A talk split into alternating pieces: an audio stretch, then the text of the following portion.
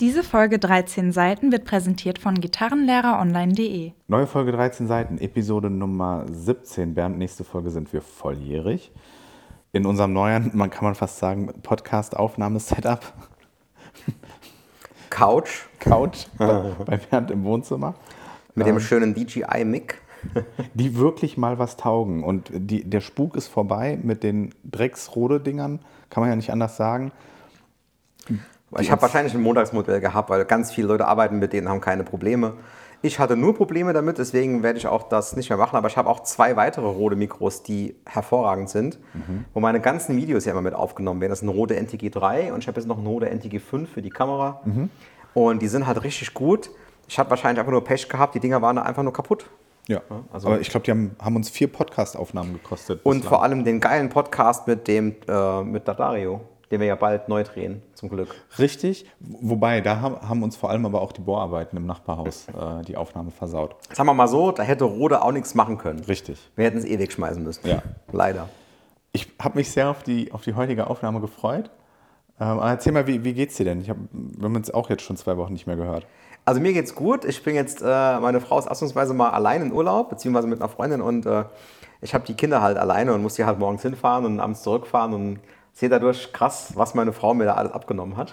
Es ist schon und äh, weil ich habe halt immer, wenn die morgens die Kinder wegfährt, eigentlich eine Stunde geübt und das ist halt die Woche halt dann nicht passiert. muss dann halt die ganzen anderen Sachen, E-Mails beantworten und Videos drehen, alles halt in der Zeit machen, bis ich dann wieder los muss, die wieder abholen. Und dann ist halt erstmal Alarm, da wollen die erstmal essen ja, und äh, bis du die dann im Bett hast, dann bin ich selber fertig. Aber ist vielleicht eine gute Überleitung. Du sagst, du hast sonst eine Stunde geübt. Was hast du zuletzt geübt? Ich habe nicht so viel geübt, aber was ich als letztes geübt habe, waren die, die 3 zu 1 Pentatoniken vom Tom Quayle mhm. und ein kleines bisschen Sweeping und ein kleines bisschen mit den Fingern spielen. Aber ansonsten eigentlich nicht viel. Ich habe sehr viele Videos gemacht, ich habe sehr viele Equipment-Videos gedreht, mhm. weil ich ganz ehrlich wollte, dass das Zeug, was hier rumliegt, einfach wegkommt, mhm. weil äh, mein Studio überquillt. Ähm, hatte gestern noch ein Treffen mit äh, Deutschlands Blues Coach Nummer 1, mit dem Andi Seitenhieb. Wir mhm. haben äh, drei sehr geile Videos aufgenommen, die kommen bald auf meinem Channel oder sind schon auf meinem Channel, wenn ihr das hört, wahrscheinlich sogar. Also wir kommen im Grunde morgen in einer, wir nehmen am 21. auf und das wäre dann der äh, 28, nee, der 29.10. Okay, dann ist das eine Video schon eine Woche online und das zweite kommt dann irgendwie eine Woche später, sowas. Ja.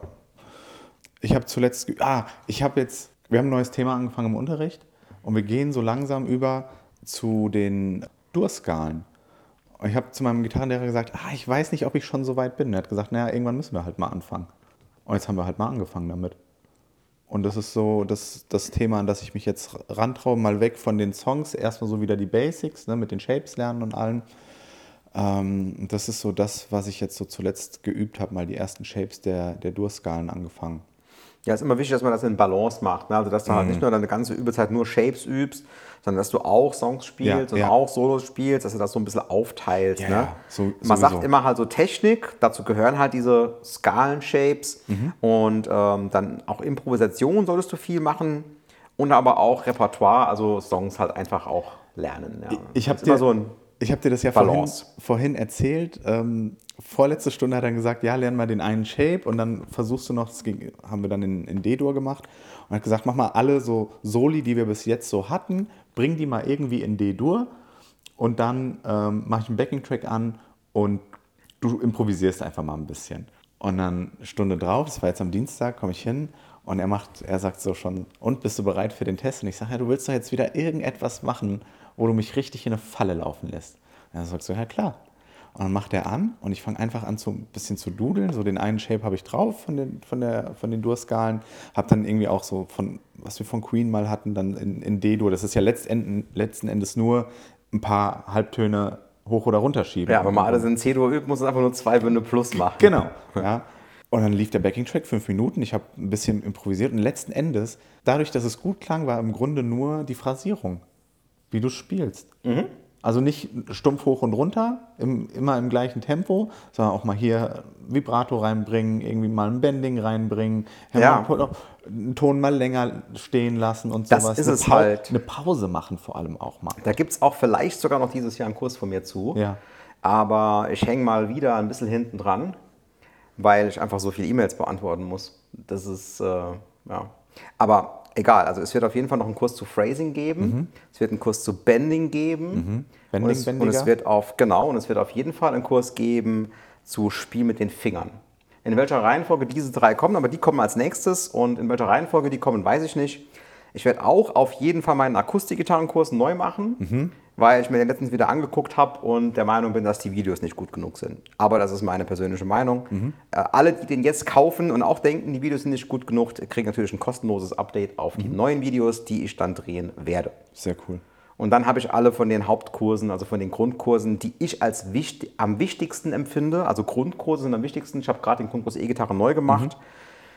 Ähm, und der ist jetzt mit Sicherheit dreimal so gut, wie er vorher war. Mhm. Locker, weil ich die ganzen Feedbacks mit eingebunden habe, die ich so bekommen habe. Und äh, der Solokurs wurde ja schon vor einem Jahr oder so neu gemacht. Mhm. Und der Akustik-Gitarre-Kurs jetzt der letzte, der neu muss. Und ähm, dann sagt, okay, die drei Grundkurse, die eigentlich jeder Gitarrist machen sollte, also eigentlich alle drei. Mhm. Also auch jeder E-Gitarrist sollte eigentlich den Akustik-Gitarrenkurs mhm. machen. Gut, umgekehrt ist die Sache, wenn du keine E-Gitarre hast, macht ja keinen Sinn. Aber es ist schon den Solokurs auf jeden Fall, auch wenn du nur Akustikgitarre spielst. Aber ich fange schon wieder an mit Werbung, das ist ja schlimm. Bernd, man muss, nur, jetzt. Man muss nur dazu reicht. sagen, die neuen Kurse sind damit, äh, Bernd hat sich hier in seinem Studio mit neuen Kameras ausgestattet und das ist äh, fast schon wahnwitzig. Und du bist schuld. Krass. Das muss ich jetzt mal kurz erwähnen, ja. Also, ich habe ja vorher Blackmagic-Kameras gehabt. Mhm. Blackmagic-Kameras sind eigentlich sehr gute Kameras, die so ähm, aber sehr low budget sind. Und das Einzige, was die gegenüber den Sonys, also eine von den wichtigsten Sachen, die sie nicht können, ist Autofokus. Das heißt, ja. du stellst das Bild ein und der macht automatisch scharf nach einem gewissen Schema. Bei denen, die ich hatte, musst du alles selber scharf stellen. Und da ich mich selber filme und alleine bin, wenn du dich selber scharf stellst mit einer Kamera, die dir gegenüber ist, auch wenn das eine Handy-App hat und auch wenn du einen Monitor hast, wo du das alles siehst, äh, und dann, dann schiebst du dich 10 cm nach hinten und es ist halt nur noch so, es ist schon eigentlich scharf, aber so ein bisschen matschig. Und das hat mich so genervt. Und dann ist der Erik gekommen und hat gesagt, ja, ey, ich habe auch die Blackmagic, ich mag die nicht, ich hole ja. mir jetzt eine Sony.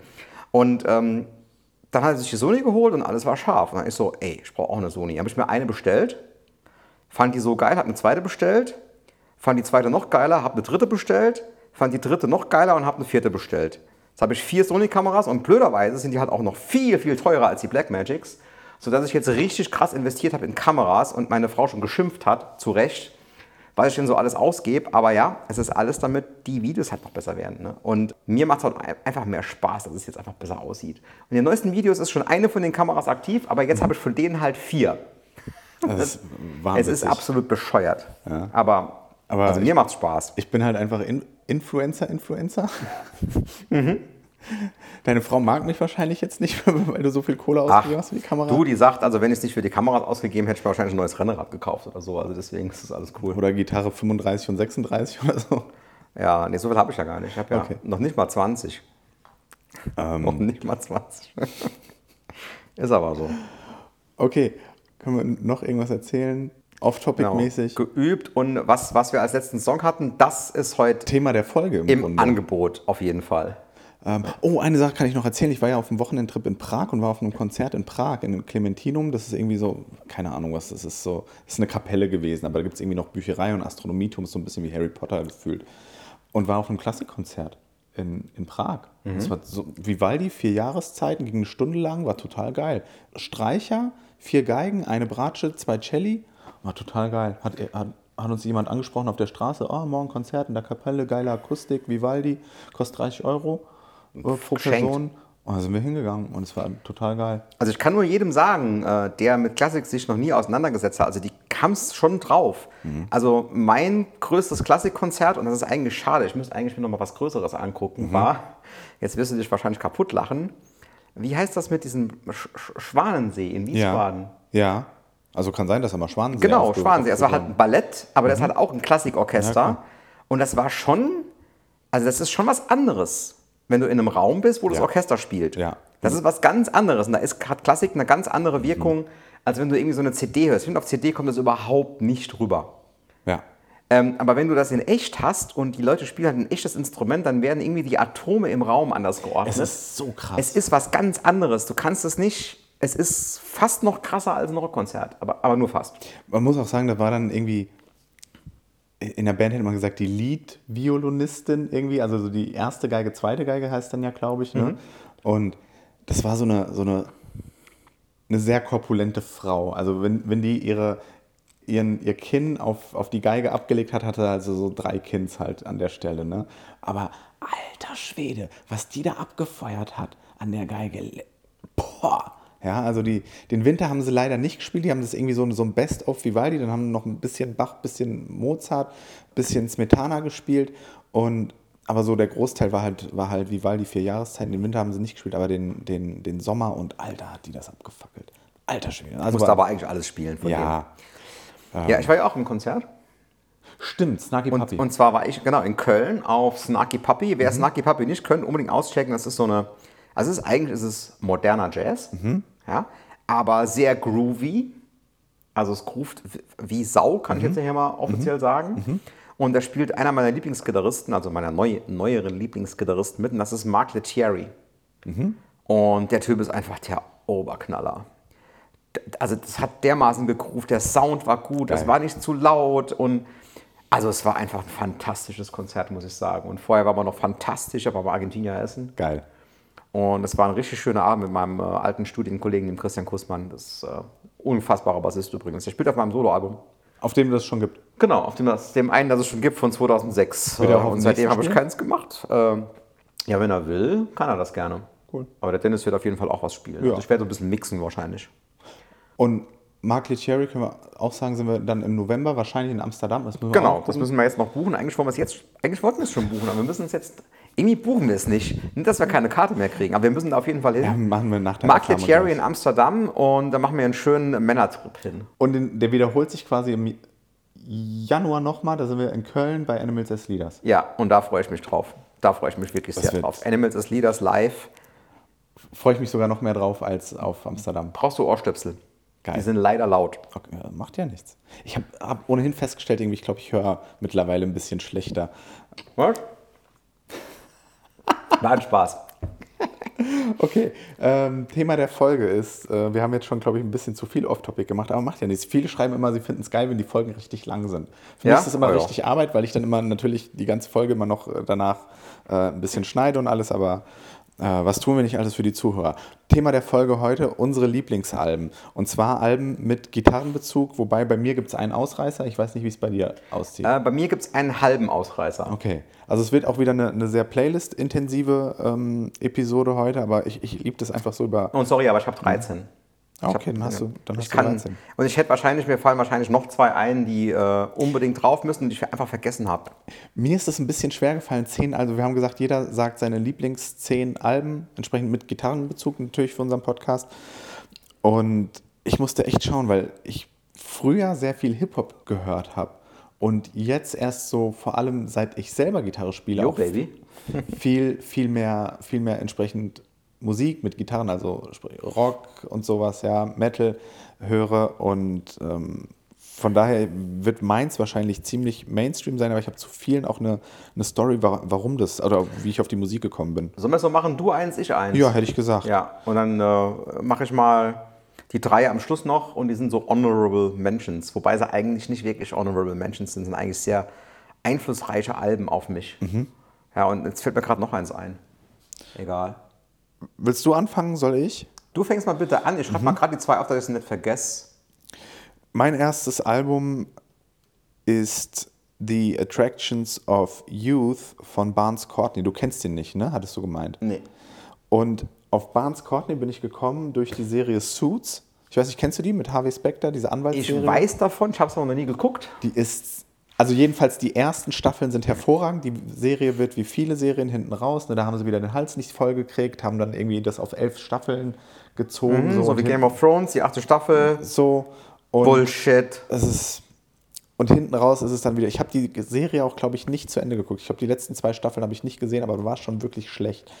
Aber was man sagen muss, es geht halt so um, um, um, um so eine Anwaltskanzlei in New York und die sind halt sehr smart und charismatisch und naja, auf jeden Fall, diese Serie hat einen sehr geilen Score und einer davon, äh, dadurch bin ich auf Barnes Courtney gekommen, weil ich dann, es gibt so eine coole Seite, die nennt sich TuneFind, da kannst du im Grunde jeden Film, jede Serie suchen und dann wird dir immer äh, gesagt, in der Szene, wo das und das passiert, da habe ich mich auch schon selbst viel gespoilert, wurde der und der Song gespielt. Also wenn du es nicht Shazam willst, sondern mhm. ähm, nachsehen willst, äh, kannst du das bei TuneFind machen. Und so bin ich auf Barnes Courtney gestoßen und der, der ist sehr, teilweise sehr wuchtig, teilweise sehr groovy und der hat so eine, so eine Reibeisenstimme irgendwie. Und er ist jetzt gar nicht so, dass der irgendwie krass, krasse Gitarrensachen drauf hat auf seinen Alben, aber die Stimme macht es halt irgendwie aus bei dem. Und das ist schon, ähm, ist ein Tipp, so, das Album heißt Attractions of Youth. Da würde ich den Song, wir nehmen ja jetzt immer pro Album dann auch einen Song auf unsere Playlist, den Song Champions nehmen. Aber die bekannteren sind äh, Fire, Hellfire und äh, beim dritten bekannten Song von dem Album ähm, fällt mir gerade der Name nicht ein. Aber das wäre so, ich weiß gar nicht, ich habe es jetzt auch nicht gerankt, aber so das, wo die wenigsten Emotionen drin stecken, aber wo ich sage, es ist ein gutes Album. Cool. Ja. Gut, mein erstes Album und es ist wahrscheinlich auch definitiv unter den Top 5. Mhm. Ähm, das ist das Album Operation Mindcrime von Queenstrike. Nie gehört. Mittlerweile nicht mehr so unbedingt bekannt. Damals war das relativ äh, populär. Es ist, es ist so, Queenstrike ist eine Progressive Rockband und dieses Album finde ich was Besonderes ist ja oft so, wenn du so Rock, Metal hörst, die Texte. Das ist so, weißt du, die schreiben die Musik, die schreiben die Riffs und denken, ja, geil, grooved und wir haben geile Solos drauf. Mhm. Oh, jetzt müssen wir noch den Text schreiben. Was singen wir denn? Ach, Drachen und Schwerter. Ja, und dann machen die irgend so einen Text drauf und. und uh, ich ja. gedacht, im Zweifelsfall singst du immer über Frauen. Oder über Frauen, genau. Es ist ja immer das Gleiche. Ja, ja. So, es geht zwar bei dem Album auch um eine Frau, aber das ist eher ein bisschen tragisch. Ähm, jedenfalls fängt der Geoff Tate, der Sänger, absolut genialer Sänger, damals, mittlerweile ist seine Stimme leider kaputt, meiner Ansicht nach, ja. Der fängt an zu singen, die erste Textzeile, und du weißt ganz genau, fuck, du nimmst dem jedes einzelne Wort ab. Du nimmst, du weißt genau, was der jetzt gerade dir da hier singt. Das meint er, das will er dir unbedingt erzählen. Das ist mhm. ihm ein Bedürfnis, dir diese Story zu erzählen. Und wenn ich das erzähle, jetzt hier läuft es mir kalten Bügel runter. Dieses Album ist ein absolutes Meisterwerk. Ich mag nicht mal die Gitarrensolos so unbedingt. Ich mag nicht mal den Gitarrensound so unbedingt. Mhm. Wobei es alles natürlich sehr auf hohem Niveau ist, ja. Aber ich finde einfach die Songs, die Texte, diese Abfolge von den Songs, diese Story, die da erzählt wird. Ich könnte dieses Album jetzt sofort von vorne bis hinten durchhören. Geil. Es ist einfach ein absolutes Meisterwerk und da lasse ich nichts drauf kommen. Und ich glaube, es ist mal Nummer eins. Wow. Obwohl es von der Gitarre her definitiv nicht mal Nummer eins ist. Da gibt es wesentlich bessere Alben. Mhm. Aber als Album, als Konzeptalbum, als Gesamtding, und da ist auch jedes einzelne Lied gut, von vorne mhm. bis hinten, mhm. jedes einzelne Ding ist einfach nur gigantisch gut. Ich finde, das ist auch so für mich immer eins der Sachen, die für mich ein geiles Album ausmachen oder so, was für mich so die Königsdisziplin ist. Wenn du ein Album hast, wo du sagst, das kannst du von vorne, vom ersten bis zum letzten Track durchhören, ohne was zu skippen, mhm. weil jeder Song geil ist. Davon gibt es nicht viele. Ja. Und auch nicht alle, die ich hier aufgeschrieben habe, sind solche Alben. Also bei mir tatsächlich eins oder zwei, hätte ich gesagt. Ja, schon ein paar mehr bei mir. Aber. Ja, wobei, vielleicht sind es auch drei bei mir. Okay. Weiter. Ich mache weiter. Dir, genau ich mache so meine, meine, da wo am wenigsten Emotionen bei mir, bei mir drinstehen, aber die ich trotzdem viel gehört habe. Äh, nächstes ist von mir Pearl Jam, die dieses Jahr im Juni in Frankfurt gespielt haben. Habe ich aber jetzt auch irgendwie die letzten Wochen erst mitbekommen. Äh, hätte ich mir gern angesehen, in der Jahrhunderthalle, glaube ich. Ja, letztens hat auch irgendjemand in Frankfurt gespielt, wo ich gedacht habe, wie, der hat hier gespielt? Hätte wäre hier gegangen, wusste ich nicht. Äh, Ed Sheeran war, hat hier gespielt. Ja, den hätte ich mir nicht angeguckt. Okay, das interessiert mich überhaupt nicht. Coldplay mit Vorband Her hätte ich mir super gern angeguckt. Hätte ich mir wahrscheinlich auch angeguckt. Ähm, es war irgendwas anderes, was, was äh, ein bisschen unbekannter ist, mhm. aber mir mehr sagt. Aber egal, mach weiter, bitte. Und auf Pearl Jam bin ich aufmerksam geworden, vor allem damals, das, wann war das denn? Oh, das muss Nullerjahre gewesen sein. Ich hatte definitiv noch kein, konnte noch nicht Auto fahren, weil ich auch so ganz viele Musik mit Autofahren assoziiere halt. Und ist aus dem Film Rain Over Me mit Adam Sandler und Don Cheadle. Das ist so ein Drama und ich finde, es ist der beste Film mit Adam Sandler, den es je gibt. Ich finde Adam Sandler-Filme eigentlich nicht so geil. Aber da war, ähm, hat Pearl Jam hat auch einen Track, äh, der Rain Over Me heißt. Und es war quasi der Titeltrack oder so der, der, der Hauptsong von dem Score von dem Film. Also den Film kann ich sehr empfehlen. Drama geht äh, darum, dass ein Mann, gespielt von Amos Handler, seine Familie beim 11. September verliert und so wieder versucht, ins Leben zurückzufinden, dabei einen Kumpel trifft und so weiter. So bin ich auf Pearl Jam au äh, aufmerksam geworden, da dann auf, den, auf das Album 10. Ich nehme als Song, den wird wahrscheinlich jeder kennen, Alive von Pearl Jam. Ja. Aber es finde ich insgesamt, ich glaube, ist auch so das erfolgreichste Album von Pearl Jam, glaube ich. Ja, glaube Ähm, schon. Geile Platte. Geile Platte. Und äh, schaut euch gerne den Film an, der ist echt gut. Ziemlich unbekannt, aber Ja. gut. Adam Sandler, da fällt mir eigentlich, ist das nicht derselbe Typ, der Happy Gilmore spielt? Ja, genau, genau. Ich finde Happy Gilmore geil. Der hat ein paar witzige so Filme. ein dummer Film, aber der ist so lustig. ja, also der hat, finde ich, früher vor allem gute. Zohan, ist das auch er? Ja, Zohan hat er auch gemacht. Leg dich nicht mit Zohan an, der Ey, ist so dumm, dass er wieder geil ist. Ja. Unglaublich. Ja. Und das ist halt, dieser Rain Over Me ist halt komplettes Gegenteil. Und natürlich dieser Kriegsfilm, wie heißt der nochmal? Mit, wo Tom Cruise auch mitspielt. äh, Tropic Th Oh, Tropic Thunder. das- Den muss man kennen. Ja, Ja, wir müssen irgendwann un- unsere zehn Lieblingsfilme machen. machen wir auch. Egal. Ist das aber Tropic das ist Okay. Tropic Thunder, Okay. ja. Ähm, okay, mein nächstes Album. Ja. Ich bin ja ein Riesenfan von John Petrucci. Mhm. Äh, ist für mich einer der bestlebendsten Gitarristen, also definitiv Top 3. Mhm. Und ähm, eigentlich könnte ich viele Alben von ihm als, äh, auf diese Liste machen. Und eigentlich müsste es Images and Words sein. Mhm. Aber da hat mir am besten gefallen der fünfte Song Metropolis. Mhm. Und da gibt es halt dann ein ganzes Album von. Das ist dann irgendwie ein paar Jahre später. Das heißt Scenes from a Memory, Metropolis Part 2. Okay. Und dieses Album habe ich mir gekauft in Los Angeles, als ich dort studiert habe. Äh, da kam das raus, irgendwie, als ich dort war, in meiner kleinen Wohnung, wo ich so einen fürchterlichen Roommate hatte. Und habe ich das gekauft im äh, Tower Records in Los Angeles, in dem berühmten Ding, ja, genau dort, ja. Mit nach Hause genommen, habe auf meinem billigen, tragbaren CD-Player angemacht mit einem teuren, geilen Kopfhörer. Und habe das gehört, komplett durch, nachts um halb eins. Sehr geil. Und danach habe ich es direkt nochmal angemacht. Weil einfach dieses Album von vorne bis hinten, ich würde sagen, es ist 99,9% von Operation Mindcrime, von den Songs her. Aber natürlich sind die Gitarrensolos wesentlich geiler. Der Gesang ist nicht geiler, das könnt ihr euch vergessen. Geoff Tate ist viel geiler als der Dream Theater Singer. Dream, Dream Theater Singer ist sowieso das Einzige, was mich an Dream Theater stört. Wenn der nicht wäre, fände ich es noch geiler. Aber ich finde es trotzdem geil. Also das, und Scenes from a Memory, das sind Songs drauf. Und da muss ich auch sagen, was das Level angeht von dem Gitarrenkram.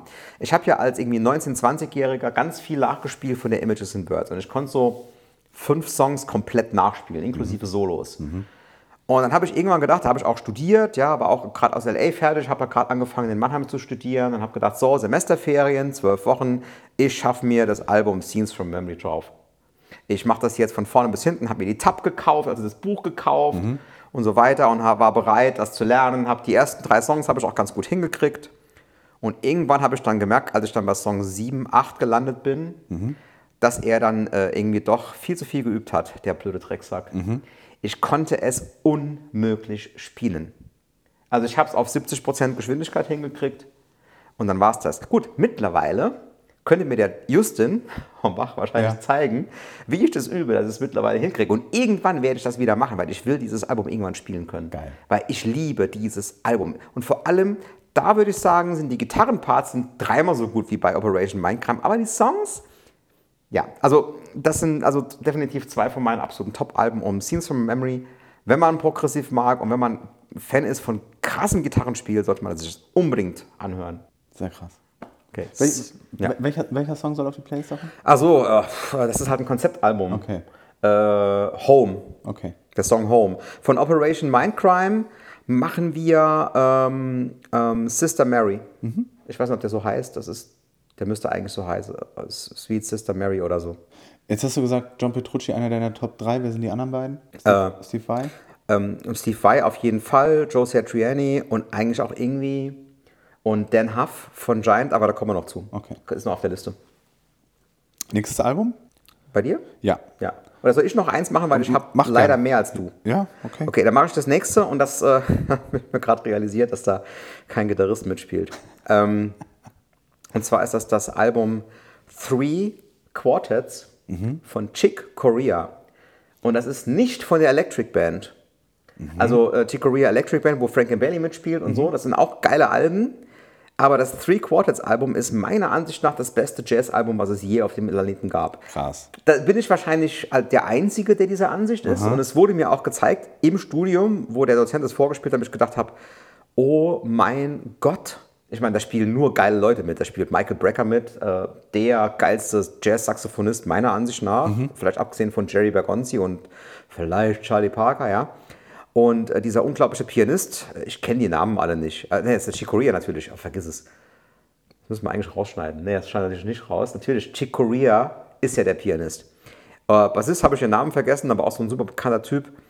Und es ist, es ist einfach nur abartig gut, was die da spielen. Auch vor allem von den Kompositionen von Chick Corea. Ja, und da, also das Album hat noch so ein paar Tracks am Schluss, die eigentlich mit dem Album nichts zu tun haben, wo wahrscheinlich die Plattenfirma gesagt hat, nee, das ist zu kurz, du musst noch ein paar Songs dazu machen. Aber ähm, eigentlich heißen die Songs, ne, weil es heißt Three Quartets und es sind halt, also es ist halt ein Quartett, ne? Bass, Piano, Saxophon, Bass, Piano, Sax und Drums natürlich, ja. Und es sind halt eigentlich nur Three Quartets, also drei Quartette. Und die sind halt alle sehr lang, also die sind nur 12, 13 Minuten. Wow. Und dann ist eigentlich das Album vorbei. Und dann kommen aber noch ein paar andere Songs.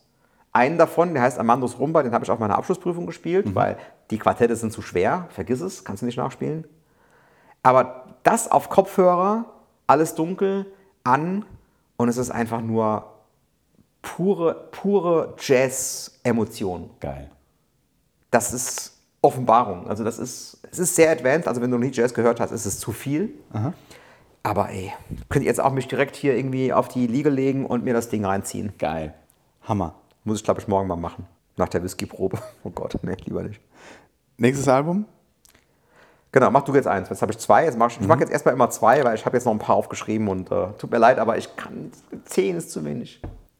Müssen wir durch. Bei mir nächstes Album Foo Fighters. Ich fand Foo Fighters ganz lange gar nicht so cool, bis ich mich dann irgendwann mal näher mit denen beschäftigt habe. Und ich, Foo Fighters ist auch so die Band, die sind eigentlich die letzten großen Rockstars, finde ich. Nach denen kommt halt keine neuere Band mehr. Also die so einen eigenen Sound irgendwie mitbringt. Ich habe überlegt. Also im Rock halt, ne? Ge genau. Ja. Ja. Weil, wenn du mal guckst, die, die, die heute noch so aktiv sind, sind halt die, die halt auch schon irgendwie in den 90ern und 80ern und vorher schon aktiv waren. Aber ich sag, wer, wer, wer kam denn nach den Foo Fighters? Nee, da gibt's nichts Neues mehr. Mir wäre da noch Greta Van Fleet eingefallen, aber das ist halt Led Zeppelin. Das ist Led. Zeppelin nachgespielt, sorry. Also äh, Und- alle Achtung für Greta Van Fleet, aber es ist Led Zeppelin mit ein bisschen modernerem Gewand. Es gibt sogar eine, eine Band, äh, die quasi Greta Van Fleet ist, aber nicht für Led Zeppelin, sondern für ACDC meines Erachtens. Die heißen, lass mich schauen, ich meine Goodbye, Goodbye June. Und es ist quasi Greta Van Fleet, aber als ACDC. Ja, die sollen mal was Neues erfinden. Genau, es gibt halt nur noch, gibt halt nur noch Ich habe mein Leben lang nachgespielte Sachen nachgespielt. Ich, ah, ich habe keinen Bock mehr drauf. Es- Ich will nicht mehr. Ich Ja. will nicht mehr nachspielen. Deswegen mache ich auch keine Videos mit Covers. Ich, mir hängt es zum Hals raus. Mhm. Ich will eigene Sachen machen. Und ähm, ich meine, du wirst eh nicht besser als die Originalband. Ja.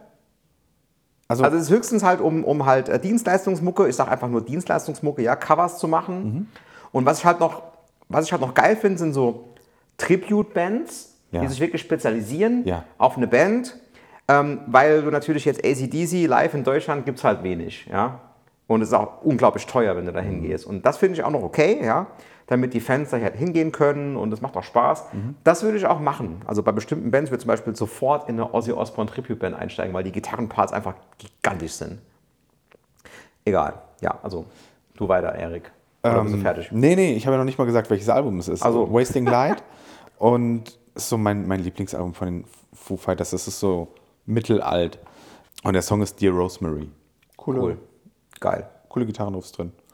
Äh, Finde ich gut. Du bist dran wieder mit zwei Alben. Okay, now to something completely different. Okay, ich bin Ich gespannt. muss auch mal kurz erwähnen, ich habe hier einen unfassbar geilen Scotch gerade. Und zwar ist das von äh, The Whiskey Chamber. der 2011er Tormor und ich muss gerade sagen, der Haupt ist gerade komplett weg. Der ist un unfassbar gut. Der, der Bernd zieht hier auch Schnuten jedes Mal, wenn er einen Schluck trinkt gerade. Ich, ich trinke das jetzt nicht, um mich besoffen zu machen, ja? Also nicht in erster Linie, weil es einfach, ich liebe Whisky. Das ist diese, diese Geschmacksexplosion und das ist eigentlich eine Kunst, ja? Also der war irgendwie auch 20 Jahre, nee, 2011, nee, 10 Jahre im Fass. Aber das ist halt so ein Torfwhisky. Egal, das tut ach, überhaupt nichts zur Sache. Ähm, to something completely different. Und zwar, ich muss die Story erzählen zu dem Album. ja. Ich habe ja, ich, ich schreibe ja überall auf Social Media und, und meinen Webseiten und so, dass ich mit 13 angefangen habe, E-Gitarre zu, äh, Gitarre zu spielen. Gitarre zu spielen. Das ist nicht ganz richtig. Ich habe eigentlich mit 8 angefangen, Gitarre zu spielen.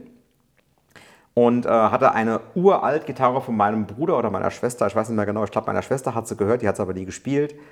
Und das war ein absolutes Mörderinstrument. Nicht im positiven Sinne.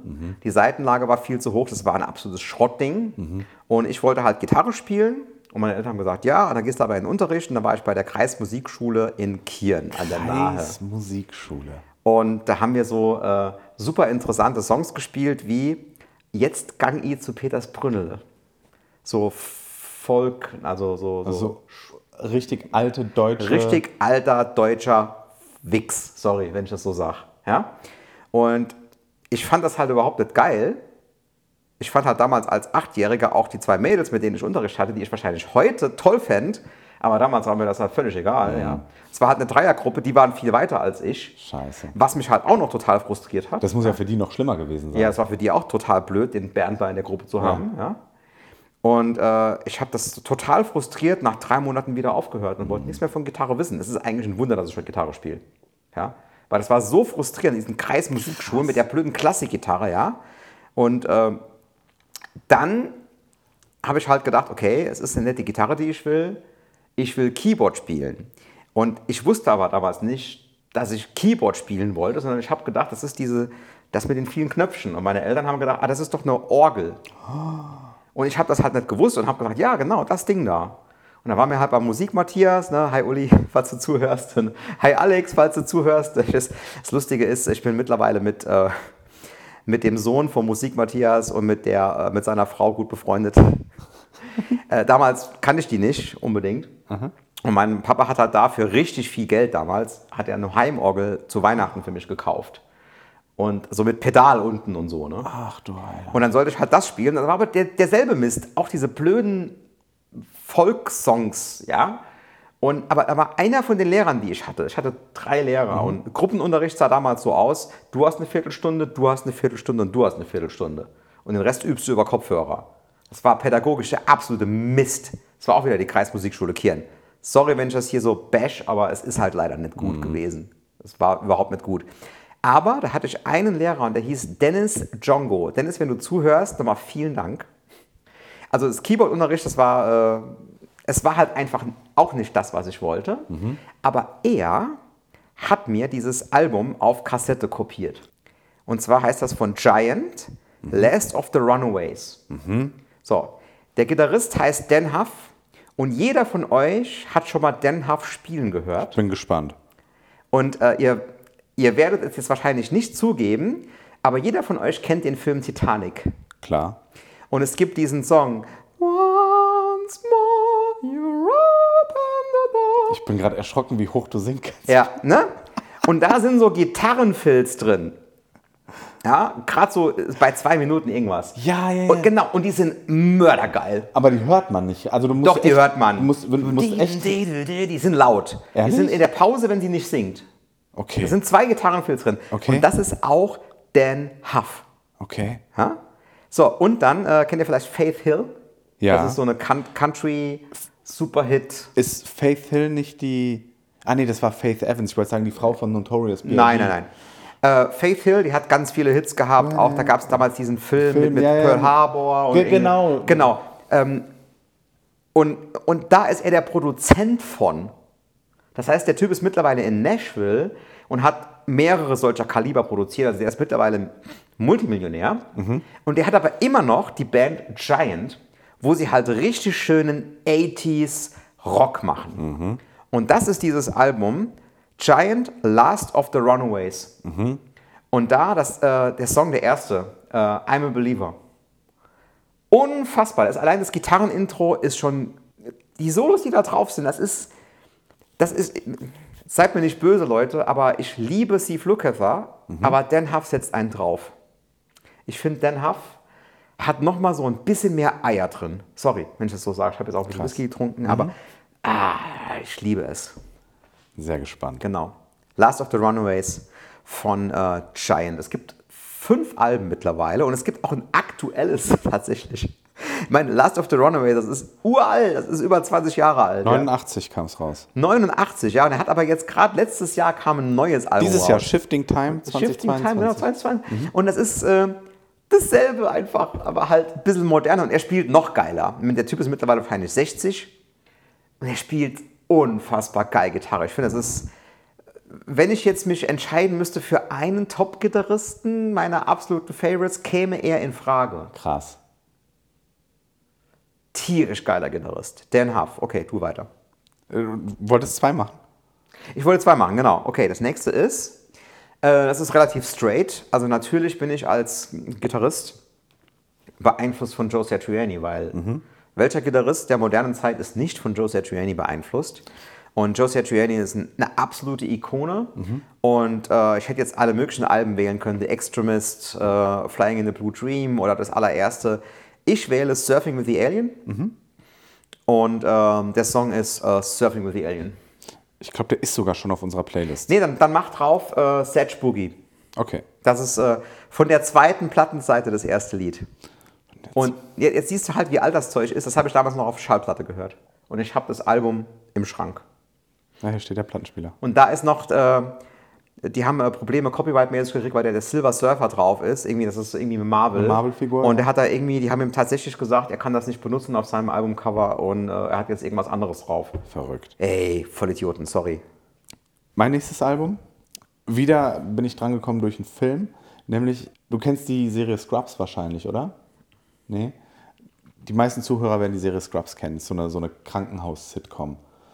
Ähm, und da gibt's Sitcoms mag ich nicht, dieses Gelache geht mir auf den Sack. Das Einzige, wo ich es ertragen konnte, war bei How I Met Your Mother, weil ich einfach die einfach so witzig fand, also die äh, Barney und so. Aber äh, ansonsten kann ich das nicht ausstehen. Scrubs ist tatsächlich eine Sitcom, wo nicht gelacht wird. Ach so, also okay. Sind keine, also kannst du echt angucken, die geht auch manchmal so ein bisschen emotionaler in die Tiefe, aber ist eigentlich eine sehr witzige Serie. Und da gibt es den, den Hauptcharakter JD, der wird gespielt von Zach Braff. Und äh, Zach Braff hat zwei Filme gemacht, die beide einen hammergeilen Soundtrack haben. Der erste war, ich glaube, von 2004, Garden State, wo richtige, Star also richtig krasse Stars mitspielen. Er war da relativ neu in der ganzen Filmszene in LA und er hat ein Drehbuch geschrieben, hat gesagt, naja, da täte ich irgendwie gerne einen Film zu machen. Und äh, meine Traumbesetzung wäre ähm, für den Vater Ian Holm. Das ist, ähm, den kennt man als Bilbo Beutlin in den ursprünglichen Herr der Ringe-Filme. Ah. Also Onkel, der alte Onkel Bilbo. Nicht der mhm. Bilbo aus den Hobbit-Filmen, sondern der aus den Herr der Ringe-Filmen. Ja, die ähm, einzigen richtigen Filme. Ich meine, die genau. Hobbit-Filme, sorry, aber das ist Richtig. genauso ein unfassbarer Murks wie die Serie. Und als weibliche Hauptrolle hätte ich gerne Natalie Portman. Und mhm. als besten Freund der Hauptfigur hätte ich gerne, wie heißt der denn nochmal? Peter Sars Skarsgård oder Sarsgaard? Oh ja. Der hat auch, glaub, oh, ich weiß gar nicht. Bösewicht bei Bond gespielt. Ich, wollte ich gerade, ich glaube nicht bei Bond, aber ich glaube in einem DC oder einem Marvel-Film mhm. hat er, glaube ich, mitgespielt. Ah, ja. Und, und er genau. selbst spielt quasi die Haupt, die männliche Hauptrolle und führt Regie und hat das Drehbuch geschrieben. Und das, der war halt kompletter Newbie in Hollywood, ne? Und er hat dann einfach zum Spaß äh, den Schauspielern, die er als Idealbesetzung haben wollte, die Drehbücher geschickt und die haben einer nach dem anderen alle zugesagt. Geil. Und der Film Garden State, der ist so, ich finde, der ist ein bisschen schlecht gealtert. Der ist, ich würde sagen, heute, wenn ich den heute sehe, finde ich den ein bisschen kitschig fast schon. Aber der Soundtrack ist ziemlich geil. The Shins, Simon Garfunkel sind drauf. Also sehr, kann ich sehr empfehlen, die, den Soundtrack zum Film Garden State. Der hat dann irgendwann Jahre später einen zweiten Film gemacht, uh, Wish I Was Here, der nicht so gut ist wie Garden State meines Erachtens, aber auch einen guten Soundtrack hat. Und da bin ich gestoßen auf Hosier. Kennst du Hosier? So ein Indie, Indie-Singer, Singer-Songwriter und dessen Debütalbum Hosier auch spielt ganz gut Gitarre und ähm, dort den Song Angel of Small Death and the Codeine Scene aus dem Album Hosier, so sehr folkig. die Musik. Also nichts Rockiges, so eher Singer-Songwriter, Folk in die Richtung. Mhm. Cool. Ähm, hat auch einiges an Akustiksachen auf YouTube, kann man sich echt anhören. Also es ist so wirklich so, kannst du nebenbei laufen lassen. Einfach geile, geile, entspannte Musik, die du da hörst. Also Hosier, das Album heißt genauso. Cool. Der hatte dann noch äh, einen bekannten Song, Take Me to Church. War, glaube ich, dann irgendwann mal in den Charts. Take Me to Church. Sagt mir alles nichts, aber wenn du, wenn du bei mir sagst Charts, weil ich höre ja definitiv kein Radio, also immer mhm. wenn ich irgendwie, wenn meine Frau Radio macht, sagt, oh, mach mal den Dreck aus, ähm, kann ich mir nicht anhören. Ähm, aber egal, äh, so, bist du. Äh, ich bin, ich, ja, ja, bitte. Also, jetzt kommt natürlich einer meiner absoluten Favorites, wo mhm. ich ja auch äh, auf der Y Academy war und den Meister persönlich getroffen habe. Yep. Natürlich nicht, äh, also einmal on stage für drei Minuten, das war natürlich total geil. Mhm. Es könnten viele Alben auf dieser Liste sein. Ich muss mich halt für eins entscheiden. Und was ich am Steve Vai mag, sind seine Kompositionen und natürlich vor allem sein Gitarrenspiel und seine Vision. Was ich nicht an Steve Vai mag, sind diese ganzen Sprachsamples und Geräusche, die nicht von der Gitarre kommen, die er in seine Alben einbaut. Dieses Geschrei mhm. und, und dieses Gequietsche und das mag ich halt nicht. Deswegen ist mein Album Alien Love Secrets, mhm. weil das das minimalistischste Album ist, was er spielt. Da ist mhm. vor allem Gitarre drauf. Allerdings muss ich auch dazu sagen, ähm, das ist jetzt vielleicht nicht erlaubt, aber ähm, Natürlich ist sein Album Passion and Warfare einer meiner absoluten Meilensteine, weil da unfassbare Songs drauf sind. Es sind aber auch Sachen dabei, wo ich sage, das brauche ich nicht, diese ganzen Samples und äh, äh, Sachen hier, die er da so reinmacht. Mhm. Ja, wobei das halt alles, es ist ihm alles nachts in der Vision gekommen und so. Also ihr müsst, es gibt ein YouTube-Video, die ersten 30 Jahre Steve Vai, unglaublich geil zusammengefasst, wo das alles erklärt wird. Der Typ ist ein absolut wahnsinniger Visionär und man muss unbedingt ihn mal live gesehen haben. Mhm. Ja, das war auch ähm, mein geilstes Erlebnis in den Staaten. Auch wenn der Weih-Workshop, habe ich ja einige Kritik dran mhm. geäußert, mhm. ja auch in meinen Video, in den Videos dazu. Mhm. Aber das Konzert, was er gespielt hat mit seiner Band, das war der absolute Höhepunkt. Das war einfach Kunst pur. Das, das war Geil.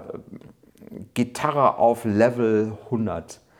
Unfassbar, ja. Und deswegen Alien Love Secrets, das hat er auch ähm, also mit wenigsten Aufwand produziert. Und es gibt auch mittlerweile auf seinem YouTube-Channel, wo er ein paar von den Titeln davon spielt, komplett äh, mit dem Jam-Track, alleine mit der Gitarre und ist total geil. Aber man sollte unbedingt von Steve Vai auch Passion and Warfare kennen. Das ist ein äh, Jahrhundertalbum meiner Ansicht nach. Mhm. Und auch Sex and Religion. Das kam direkt danach mhm. mit dem Sänger Devin Townsend. Und äh, da sind ein paar den habe ich schon Titel mal gehört, einfach. Und deswegen, wir machen jetzt mal was. Ähm, ich gebe dir keinen Titel von äh, dem Album, was ich hier aufgeschrieben ja. habe, sondern ich gebe dir ähm, einen Titel von Sex and Religion, einem anderen Steve Vai-Album, das heißt Still My Bleeding Heart. Ich glaube, das ist auch schon auf unserer Playlist. Ist schon auf der, auf der Liste drauf. Dann äh, machen wir doch Bad Horsey von dem Album, mhm. von dem äh, Alien Love Secrets Album. Bad Horsey. Okay. Soll ich noch eins, dann ja. sind wir ungefähr gleich auf. Okay. Das nächste ist wieder Something Completely Different. Mhm, bin ich gespannt. Und zwar ist das äh, Megadeth. Ja. Ich sage immer Metallica an gut, jetzt werden mich alle hassen. ähm, äh, okay, also kurz zu Metallica. Ich mag eigentlich Metallica sehr gerne. Ich mhm. finde, der Hetfield schreibt unfassbare Riffs ja. und ich finde, der Hetfield singt geil. Ich mag halt einfach überhaupt nicht 0,000 minus 130.000 Kirk Hammett. Kirk Hammett. Ich finde ihn einfach grauenvoll. Und ich finde keins von seinen Solos gut. Und ja, ich weiß, einige sagen jetzt, der hat so viel Geld verdient, du hast überhaupt keine Ahnung, das muss gut sein, was. Nein, er hat einfach nur Glück gehabt, in dieser Band zu sein und ich finde den Typ einfach totale Kacke. Sorry, das ist meine Meinung, das ist meine persönliche Meinung und über persönliche Meinung kann man nicht streiten. Ich wollte, Metallica hätte einen anderen Gitarrist, weil ich die Songs geil finde und den Gesang geil finde und die Riffs geil finde und im Headfield seine Solos sogar geil finde. Mhm. Wir reden jetzt mal nicht über den Drama. Egal. Deswegen sage ich, Megadeth ist das gute Metallica. Und da gibt es das Album Rust in Peace. Also nicht Rest in Peace, sondern Rust in Peace. Und da spielt einer meiner absoluten All-Time-Favorite-Gitarristen mit, Marty Friedman. Der hat, ich glaube, entweder drei oder vier Megadeth-Alben gespielt, bis er dann äh, rausgegangen ist. Bei das war ein Missverständnis. Kompletten 90er war der bei. bei Genau. Megadeth, ne? Und da gibt es noch das Euthanasia-Album und das, wo dieses, ähm, wo dieser eine Hit drauf ist, Symphony of Destruction. Wie heißt das Album? Ich habe es gerade vergessen. Jedenfalls, der Song ist Hunger 18. Und was da gitarristisch abgefeuert wird, ist nicht von dieser Welt. Ich finde, dass Marty Friedman da so extravagant und geil spielt, dass, ich meine, sorry, wenn ich jetzt vergleiche, das beste Steakhouse in Deutschland, übrigens in Bonn, ja, wie heißt das nochmal? El Corazon oder sowas, also es ist irgend so ein Klischeename, ich glaube, es heißt wirklich so. Und dann vergleichst du das mit, mit einem äh, schlechten McDonalds auf der Autobahn. Ja. Das ist Marty Friedman gegen Kirk Hammett. Sorry, so, ich bin fertig. Nächstes Album. Kurze, kurze Story zu, zu Megadeth. Ich habe eine ganz bezaubernde Frau kennengelernt, die Auch wird dir vielleicht in, in, in, in einiger Zeit noch leid tun, dass du das jetzt sagst, aber egal. Nee. Egal. aktuell, aktuell gilt das. Die nicht so aussieht, und damit meine ich, die ist eigentlich relativ normal, alltäglich brav angezogen. Also so gekleidet, so vom Kleidungsstil überhaupt nicht so. Lieblingsband, so einer der Lieblingsbands, Megadeth. Und als ich die kennengelernt habe, habe ich gesagt, ey, du, Das kann nicht sein. Ne? kann nicht sein. Und hat sie aber erzählt, ihr Vater ist auch so ein Metal-Typ. Und der hat sie schon als Kind, so als Teenager, mit auf Metal-Konzerts genommen. Und sie sagt, für sie ist das immer so dieser Ding, als Kind dann noch so auf den Schultern vom Papa und ne. Und seitdem ist irgendwie, sie hört auch nur Metal und ähm, Die ist mir echt sympathisch. Die ist- also wenn das ein festes Ding wäre, dann musst du mir die mal vorstellen. das sollte das passieren, dann mache ich das. ja, geil. Gott, jetzt darf ich das gar nicht beschreiben wahrscheinlich. Nächstes Album. Aber das war dieser Kontrast, weißt du, sie sieht halt wirklich überhaupt nicht so aus, als würde sie irgendwas in die Richtung hören. Ich sehe ja auch nicht so aus, muss man da jetzt mal sagen. Das stimmt. Ich sehe nicht so aus, als ob ich so Sachen. Und ich habe viele harte Sachen eigentlich auch gar nicht auch vergessen draufzuschreiben, die ich gern höre. Hm. Also schon auch mit Sugar und so ein Kram. Aber da gefallen mir halt immer nur ein paar Songs, deswegen sind halt die Alben jetzt hier nicht drauf. Ja, genau. Weil es halt, ist oft so, dass mir von bestimmten Sachen, wie zum Beispiel auch ähm, ähm, hier, äh, wo Cory Wong spielt, wie heißen sie denn nochmal? die Funkband. Ach Gott. Warte, ich such's raus. Oh Mann, wie komm ich, wieso komme ich jetzt nicht drauf? Also da gefallen mir halt ein paar Songs unfassbar gut und andere halt wiederum gar nicht. Ja. Aber deswegen, wir sind ja heute bei Alben. Mhm. Genau. Und bei den Alben habe ich halt wirklich gesagt, wo ich wirklich das Album durchhören kann. Ja. Mhm. Und nicht nur zwei, drei Songs gut finde. Und die Rust in Peace, hm, da sind ziemlich alle Songs geil. Jetzt bin ich im Überlegen, jetzt so, weil so langsam bei meinen Top Ten kommen halt die, wo ich sage, jo, da habe ich auch so einen emotionalen Bezug zu, zu, zu diesen Alben. Wäre, glaube ich, mein nächstes ähm, Appetite for Destruction Oh ja. von Guns N' Roses. Oh ja, was für ein großartiges Album. Und da konnte ich mich tatsächlich auch nicht entscheiden, welchen Song ich nehme. Der erste. Welcome to the Jungle. Eigentlich ja. Ich habe einen anderen genommen, weil ich die Story dahinter geil finde. Also erstmal, ich finde Slash ist, finde es gibt keinen anderen, ich kenne keinen anderen Gitarristen, der eine Gitarre so zum Singen bringen kann wie Slash. Gary Moore. Ja? Ja, stimmt. Aber ich weiß nicht, Slash ist nochmal was ganz Besonderes. finde ich. Slash ist schon, hat seinen eigenen Stil und ist definitiv unter den Guitar-Heroes dieser Welt. Also to total äh, geil. unter den Top-Plätzen Und- anzusiedeln. Der, also ich glaube, zu, zu Appetite for Destruction muss ich nicht, nicht mehr sagen. Der Song, den ich nehme, ist äh, Rocket Queen. Ich habe die Biografie von Slash gelesen, die auch sehr lesenswert ist. Ähm, ich nehme Rocket Queen. Wa wahrscheinlich werden viele die Story hinter dem Song kennen, weil eine Dame äh, Guns N' Roses verklagt hat, weil sie äh, Anteile an dem Song haben möchte. Und zwar, man hört hinten raus, im, im, im parallel zum Gitarrensolo, eine Frau stöhnen. Also so, als hätte sie gerade Geschlechtsverkehr. Und die war sich echt nicht zu dumm. Und das war tatsächlich, da ist Axel Rose mit dieser Dame in, in die Tonkabine gegangen und hat sie mal ordentlich. Und das haben die, das haben die aufgenommen Okay, dann hat sie eigentlich recht, dass sie das. und finde ich auch. Und haben quasi ihr Gestöhne auf den Track gelegt. Also das kannst du, hör dir den Song Rocket Queen an, hin, man hört am Ende hört, hörst du eine Frau stöhnen. ja, und man hätte mal, sie fragen sollen. ich glaube, die wurde auch gefragt, aber ihr war das halt damals egal. Und da, damals war das Ja, aber wenn es ihr damals egal war, dann brauchst du heute auch nicht kommen. Ja, da, also die, die Story ist in der Slash-Biografie erzählt. Ich glaube, da gibt es auch mehrere Newsartikel. Das ist im Grunde so eine, so eine ähnliche Story wie mit dem Nirvana-Baby. Oh. Ja. Oh, ja, da brauchen wir jetzt aber nicht anfangen. Ne? Nee, nee. Nicht. Und auf jeden Fall wegen der Story war es dann halt für mich äh, nicht Welcome to the Jungle oder Sweet Child of Mine, sondern äh, Rocket Queen, weil ich die Story sehr amusing fand. Ja, cool. Aber unfassbares Album. Ja. Ja, definitiv. Gut. Ist zum Beispiel aber auch eine Band, die würde ich mir, weiß ich nicht, ob ich sie mir, die haben ja in München gespielt, ich habe überlegt, ob ich hingehen soll. Dann habe ich auf Instagram so ein Video gesehen, wo man hört, wie Axel Rose halt heute klingt. Das ist so eine Sache. Also ich glaube, die ACDC-Tour hat er geil gemacht. Aber ich weiß nicht, ob die, die Sachen, die er halt mit Guns N' Roses macht, sind wesentlich anspruchsvoller als ACDC-Songs. Also äh, der singt ja wie viel? Vier Oktaven, glaube ich, ne? Also ja, was immer die Sachen mit den Oktaven. Ja, also ich meine, Mariah Carey singt mehr Oktaven. Keine Angst, es kommt kein Mariah Carey-Album. War auch nicht in der näheren Auswahl. Soll ich das nächste? Bitte. auch wieder komplett anders. Und zwar, ich habe ja früher eigentlich nur Metal und Progressive Rock und äh, alle Mixturen dazwischen gehört. Und alles andere habe ich immer abgetan als absoluter Müll. Ja. Also da war ich auch sehr, äh, wie soll ich sagen, äh, mit Scheuklappen behaftet. Und es war aber so, man konnte eigentlich damals nur Jazz studieren, wenn man Profimusiker werden wollte. Also man konnte nicht Rock studieren, es sei denn, man ist nach Los Angeles gegangen, was es dann ja auch war. Aber das war nicht von vornherein klar. Und das heißt, irgendwie habe ich mir gedacht, ich muss mich mit Jazz anfreunden, weil das das Einzige ist, was du studieren kannst. Und ich habe halt zum Jazz gefunden über einen Fusion-Gitarrist. Also Fusion ist praktisch ein, Gemix aus, Aus allem. Jazz und, und, und Rock. Also eigentlich Jazz-Rock, aber auch so ein bisschen Fusion. Und das ist Scott Henderson. Der ist auch definitiv unter den Top 3 von meinen All-Time-Favorites. Also da ist Dan Huff, Steve Vai und Scott Henderson oder so. Aber äh, auch- eigentlich auch der Petrucci. Also ich kann, das wechselt immer. Also es sind eigentlich so eine Top 10 und ich kann es auf Top 12 kann ich beziehen. Müssen wir irgendwann mal machen, deine Top-Gitarristen. Ja. Jedenfalls hat der mehrere Alben und einige waren mir auch zu krass. Aber dieses Album, das heißt äh, Face First von Tribal Tech, wo er gespielt hat. Das ist auch ein Quartett. Die spielen äh, also ein Keyboarder, der Scott Henderson, Drums und Bass. Und alle sind unfassbar gut. Und ich habe auch Tribal Tech dann viel später einmal in Rüsselsheim gehört, bei ihrer, Rüsselsheim. letzten, bei ihrer letzten Tour. Und es war eins meiner geilsten Konzerte meines ganzen Lebens. Krass, okay. Einfach gut.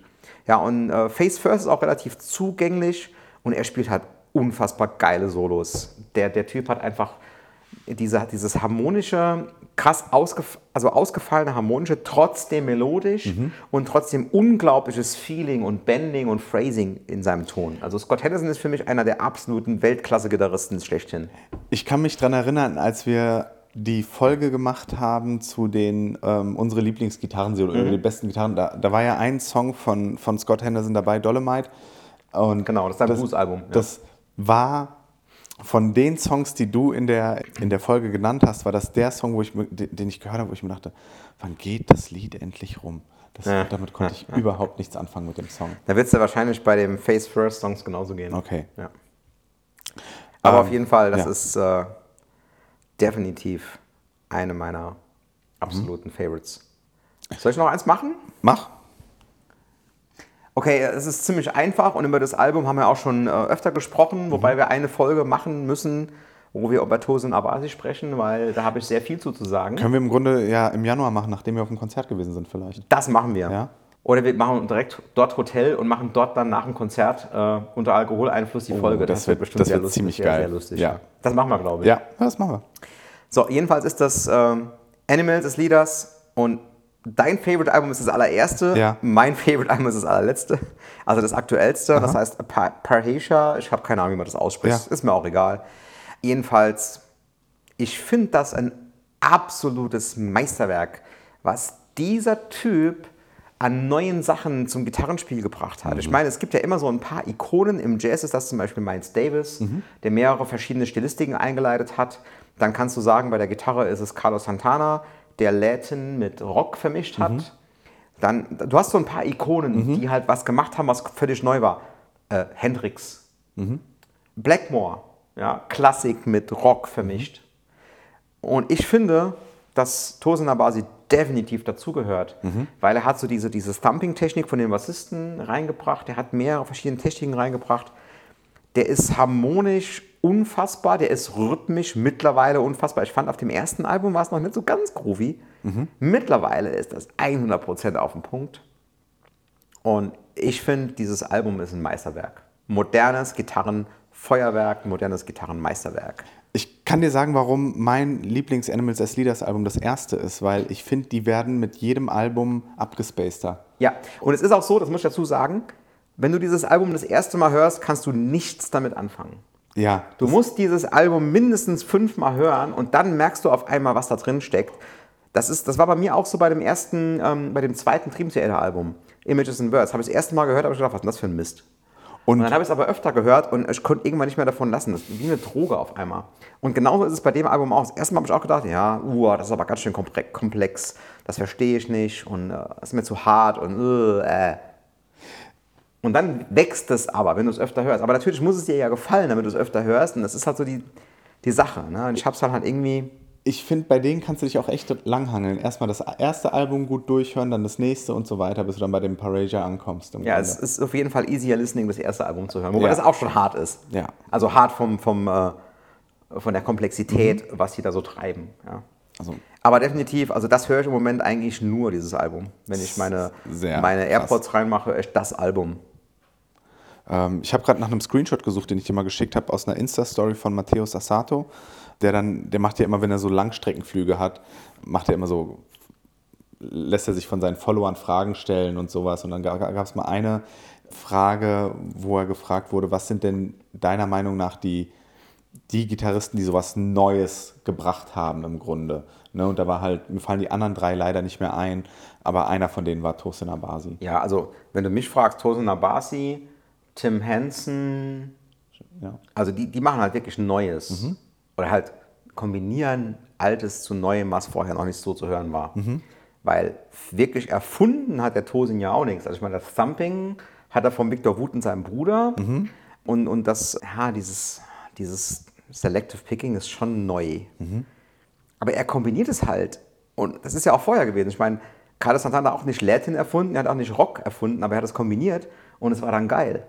Ja, mittlerweile dudelt er immer nur über, über Songs drüber, wo man die Gitarrensolos eigentlich nicht mehr bräuchte. Aber damals war das halt absolut gigantisch, was der gemacht hat. Muss man sich überlegen hier. Diese Songs Europa und so. Ja. Das ist einer der Ikonen. Und genauso ist meiner Ansicht nach halt irgendwie Tosin Abasi einer der Ikonen. ja. Okay, du darfst das nächste Album, Erik. Äh. Habe ich, glaube ich, auch schon mal in einer, in einer Folge erwähnt. Das ist das allererste Coldplay-Album, Parachutes. Und ich finde, Coldplay mittlerweile ist mir zu mainstreamig poppig geworden, was die heute machen. Auf jeden Fall. Das, ähm, als ich vorhin gesagt habe, ich hätte die gerne in Frankfurt dieses Jahr live gesehen, hätte ich sie vor allem gerne gesehen, weil Her die Vorband war. Und Her hat es ganz knapp bei mir nicht auf diese Liste geschafft. Her ist sowas quasi wie Alicia Keys, aber nimm Alicia Keys das Klavier weg und gib ihr eine Gitarre. Das ist Her. Ah, okay. Sehr vereinfacht gesagt. Und deswegen hätte ich gern Coldplay live gesehen dieses Jahr. Aber ich finde gerade die ersten beiden Coldplay-Alben, also das Parachutes und das äh, A Rush of Blood to the Head, sind, äh, finde ich, sagenhaft gut. Und gerade auf dem zweiten, auf dem Rush of Blood to the Head, das Amsterdam, das ist so, boah, das, das, wie, wie soll ich denn das am besten beschreiben, was das mit mir macht? Das ist so, es, es reißt dein Äußerstes auf und, und wühlt so dein Inneres auf. Das ist so, ist es nicht das Album, ähm, ich nehme das erste, das Parachutes, da nehme ich den Song äh, High Speed und das ist einfach so richtig ruhiger. Es ist noch, ich, ich würde sagen, es ist noch Rock, es ist noch kein Pop zu dem, was, es, was sie heute machen, aber wahnsinnig gut. Wahnsinnig gut. Es ist einfach gute Musik. Die, die ersten beiden Coldplay-Alben. Ja, die sind ja nicht umsonst erfolgreich. Ja. Also Coldplay ist halt schon songwriting-mäßig äh, unfassbar Ja, gut. ja, ja. Kann man nicht anders Ist sagen. auch gar nicht so, dass du sagst, irgendwie, die haben krasse Gitarrenparts oder so, aber das ist halt einfach in sich so stimmig.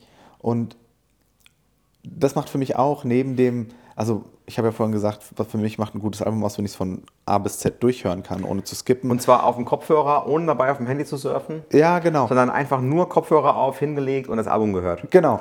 Können viele von uns heute nicht mehr. Also vor allem an die jüngeren, jüngeren Zuhörer, Ja, macht voll. es mal. Das ist eine unglaubliche Erfahrung. Und äh, viele Alben heutzutage sind aber auch einfach so langweilig, dass man das nicht mehr machen kann. Ja. Dass du halt nebendran auf dem Handy datteln musst.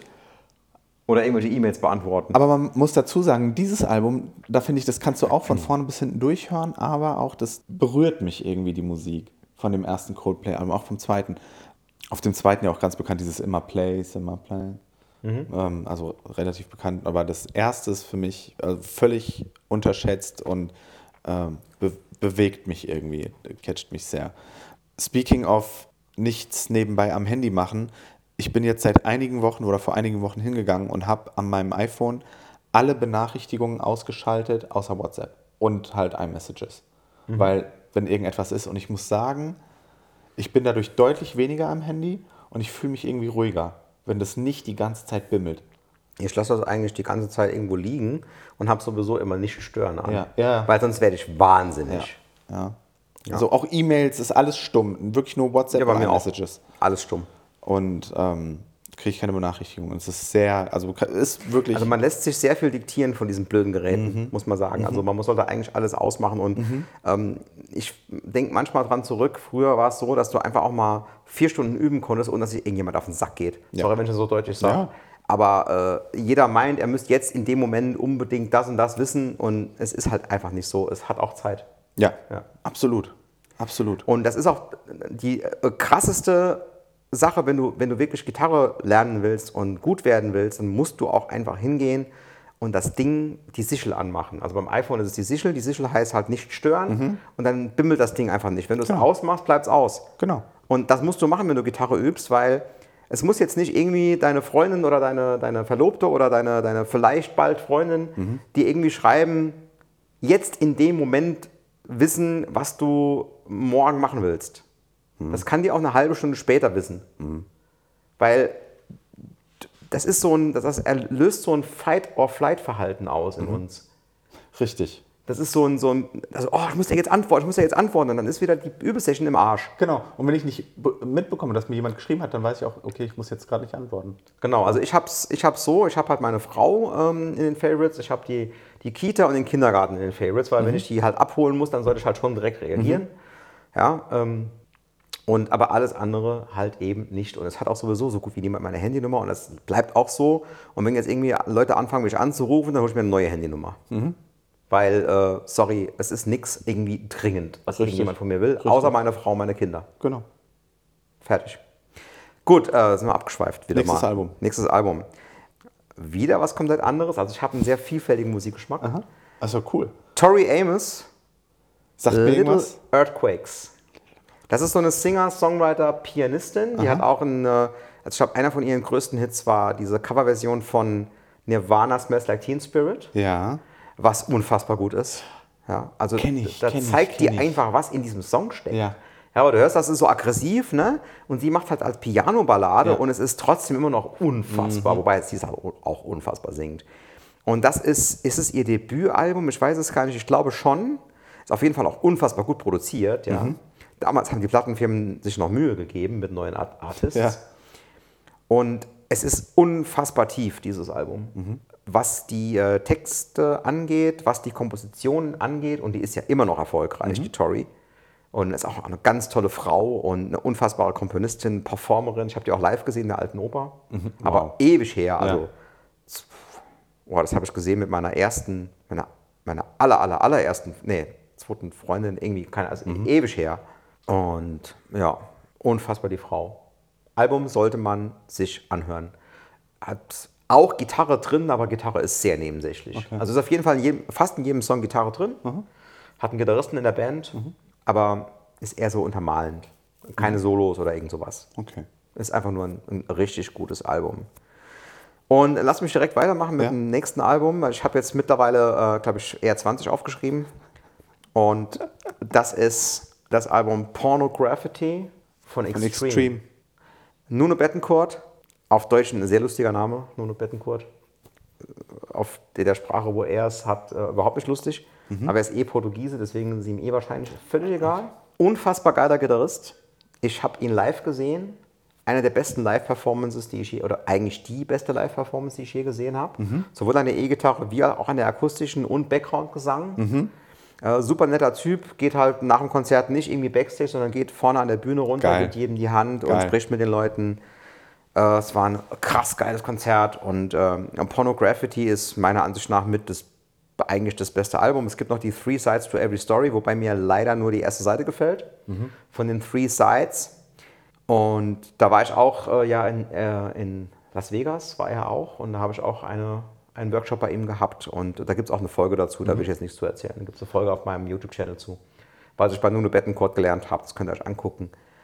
Aber ihr müsst euch anhören, das Gitarrensolo von Get the Funk Out. Und das ist auch der mhm. Song. Mhm. Get the Funk Out. Achso, Tori Amos, uh, Little Earthquakes, ähm, Silent All These Years. Mhm. Eigentlich sind alle Songs unfassbar gut. Mhm. Silent All These Years. Habe ich bei dem anderen Parasia, ja, egal, Microaggression, haben wir wahrscheinlich auch, haben wir auch schon drauf. Dann das letzte, das heißt äh, Jordi and Nord haben wir auch schon drauf. Nee, das kam wir, glaube ich, noch nicht drauf. Und, und, ansonsten das zweite, das ist äh, Monolith. Das haben wir drauf. Ja. Dann eins von denen. Irgendein, also, irgendein sind alle gut. Ja. Genau, ähm, habe ich vorher Face First.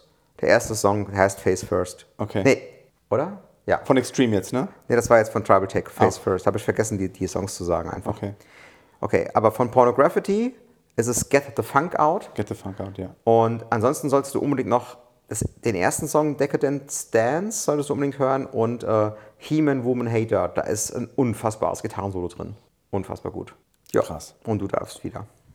Das nächste Album, das ich habe, ist das einzige Live-Album, was ich auf der Liste habe. Ich habe mich schwer getan, Live-Alben zu nehmen, weil Live-Alben ist so, finde ich irgendwie, das ist wie wenn du Best-of-Alben nimmst.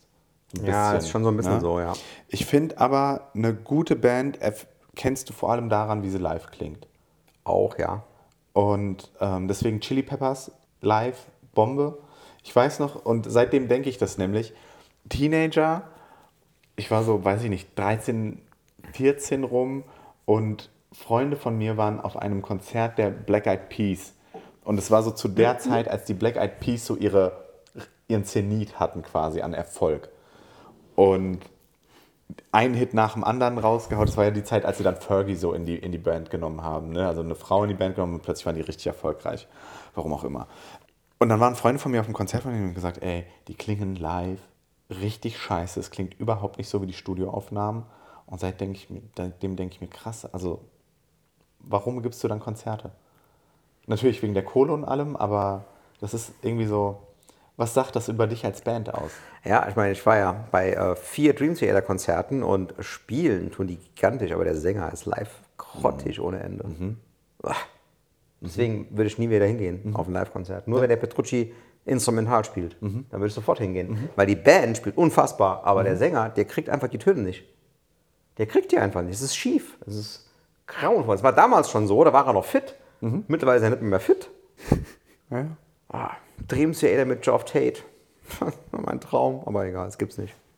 Ja. Und das Album ist auf jeden Fall von U2, ist das Go Home Live from Slane Castle. Ja, die können live.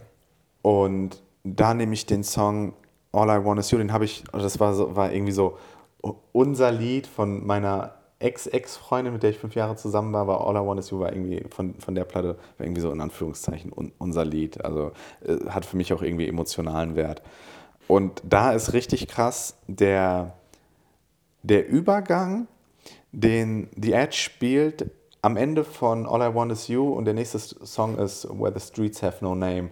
Und es ist irgendwie, man muss das, wenn ihr, ich, ich pack's in die Show Notes, ähm, das Video, weil dieser Übergang so emotional ist, weil, weil die Crowd, also das Publikum, singt noch mit All I Want Is You und Bono singt Teile des, des, der Lyrics mit und hält dann einfach nur das Mikrofon so in die, in die Menschenmenge und die Edge. Und man sieht so wirklich, die Edge fängt an zu weinen, weil es ihn so mitnimmt in diesem Moment. Ne? Und das Konzert habe ich gesehen irgendwann mal an Silvester. Die Party war schon gelaufen. Irgendwie sind wir dann um halb fünf in der Früh zu einem Kumpel, der in der Innenstadt in Wiesbaden gewohnt hat und hat gesagt, ey komm, ich habe gerade irgendwie richtig Bock, U2-Konzert zu sehen. Hat das angemacht und wir haben das komplett durchgeguckt. Ich weiß nicht, zwei Stunden oder sowas und dann bin ich... Äh, dann auch irgendwie um, ich weiß es nicht, 7 Uhr in der Früh dann noch mit dem Bus nach Hause gefahren. Und so bin ich auf dieses Konzert gekommen. Das ist richtig bei mir hängen geblieben. Ich war völlig übermüdet, völlig fertig, stockbetrunken. Und wir haben einfach nur zu zweit da gesessen und uns diese DVD angeschaut von dem Konzert. Gibt es glücklicherweise nicht, also es gibt leider das komplette Live-Konzert nicht auf Spotify, sondern nur vier Songs und darunter halt eben auch All I Want Is You und Where the Streets Have No, äh, have no Names. Ähm, und ich packe All I Want Is You auf die Playlist. Cool. Sagenhaft, sagenhaft. Gut, nächstes Album. Es gab ja, also eine der absoluten Bands, die alle Gitarristen beeinflussen, ist Van Halen. Und Van Halen 1 müsste eigentlich auch auf diese Liste.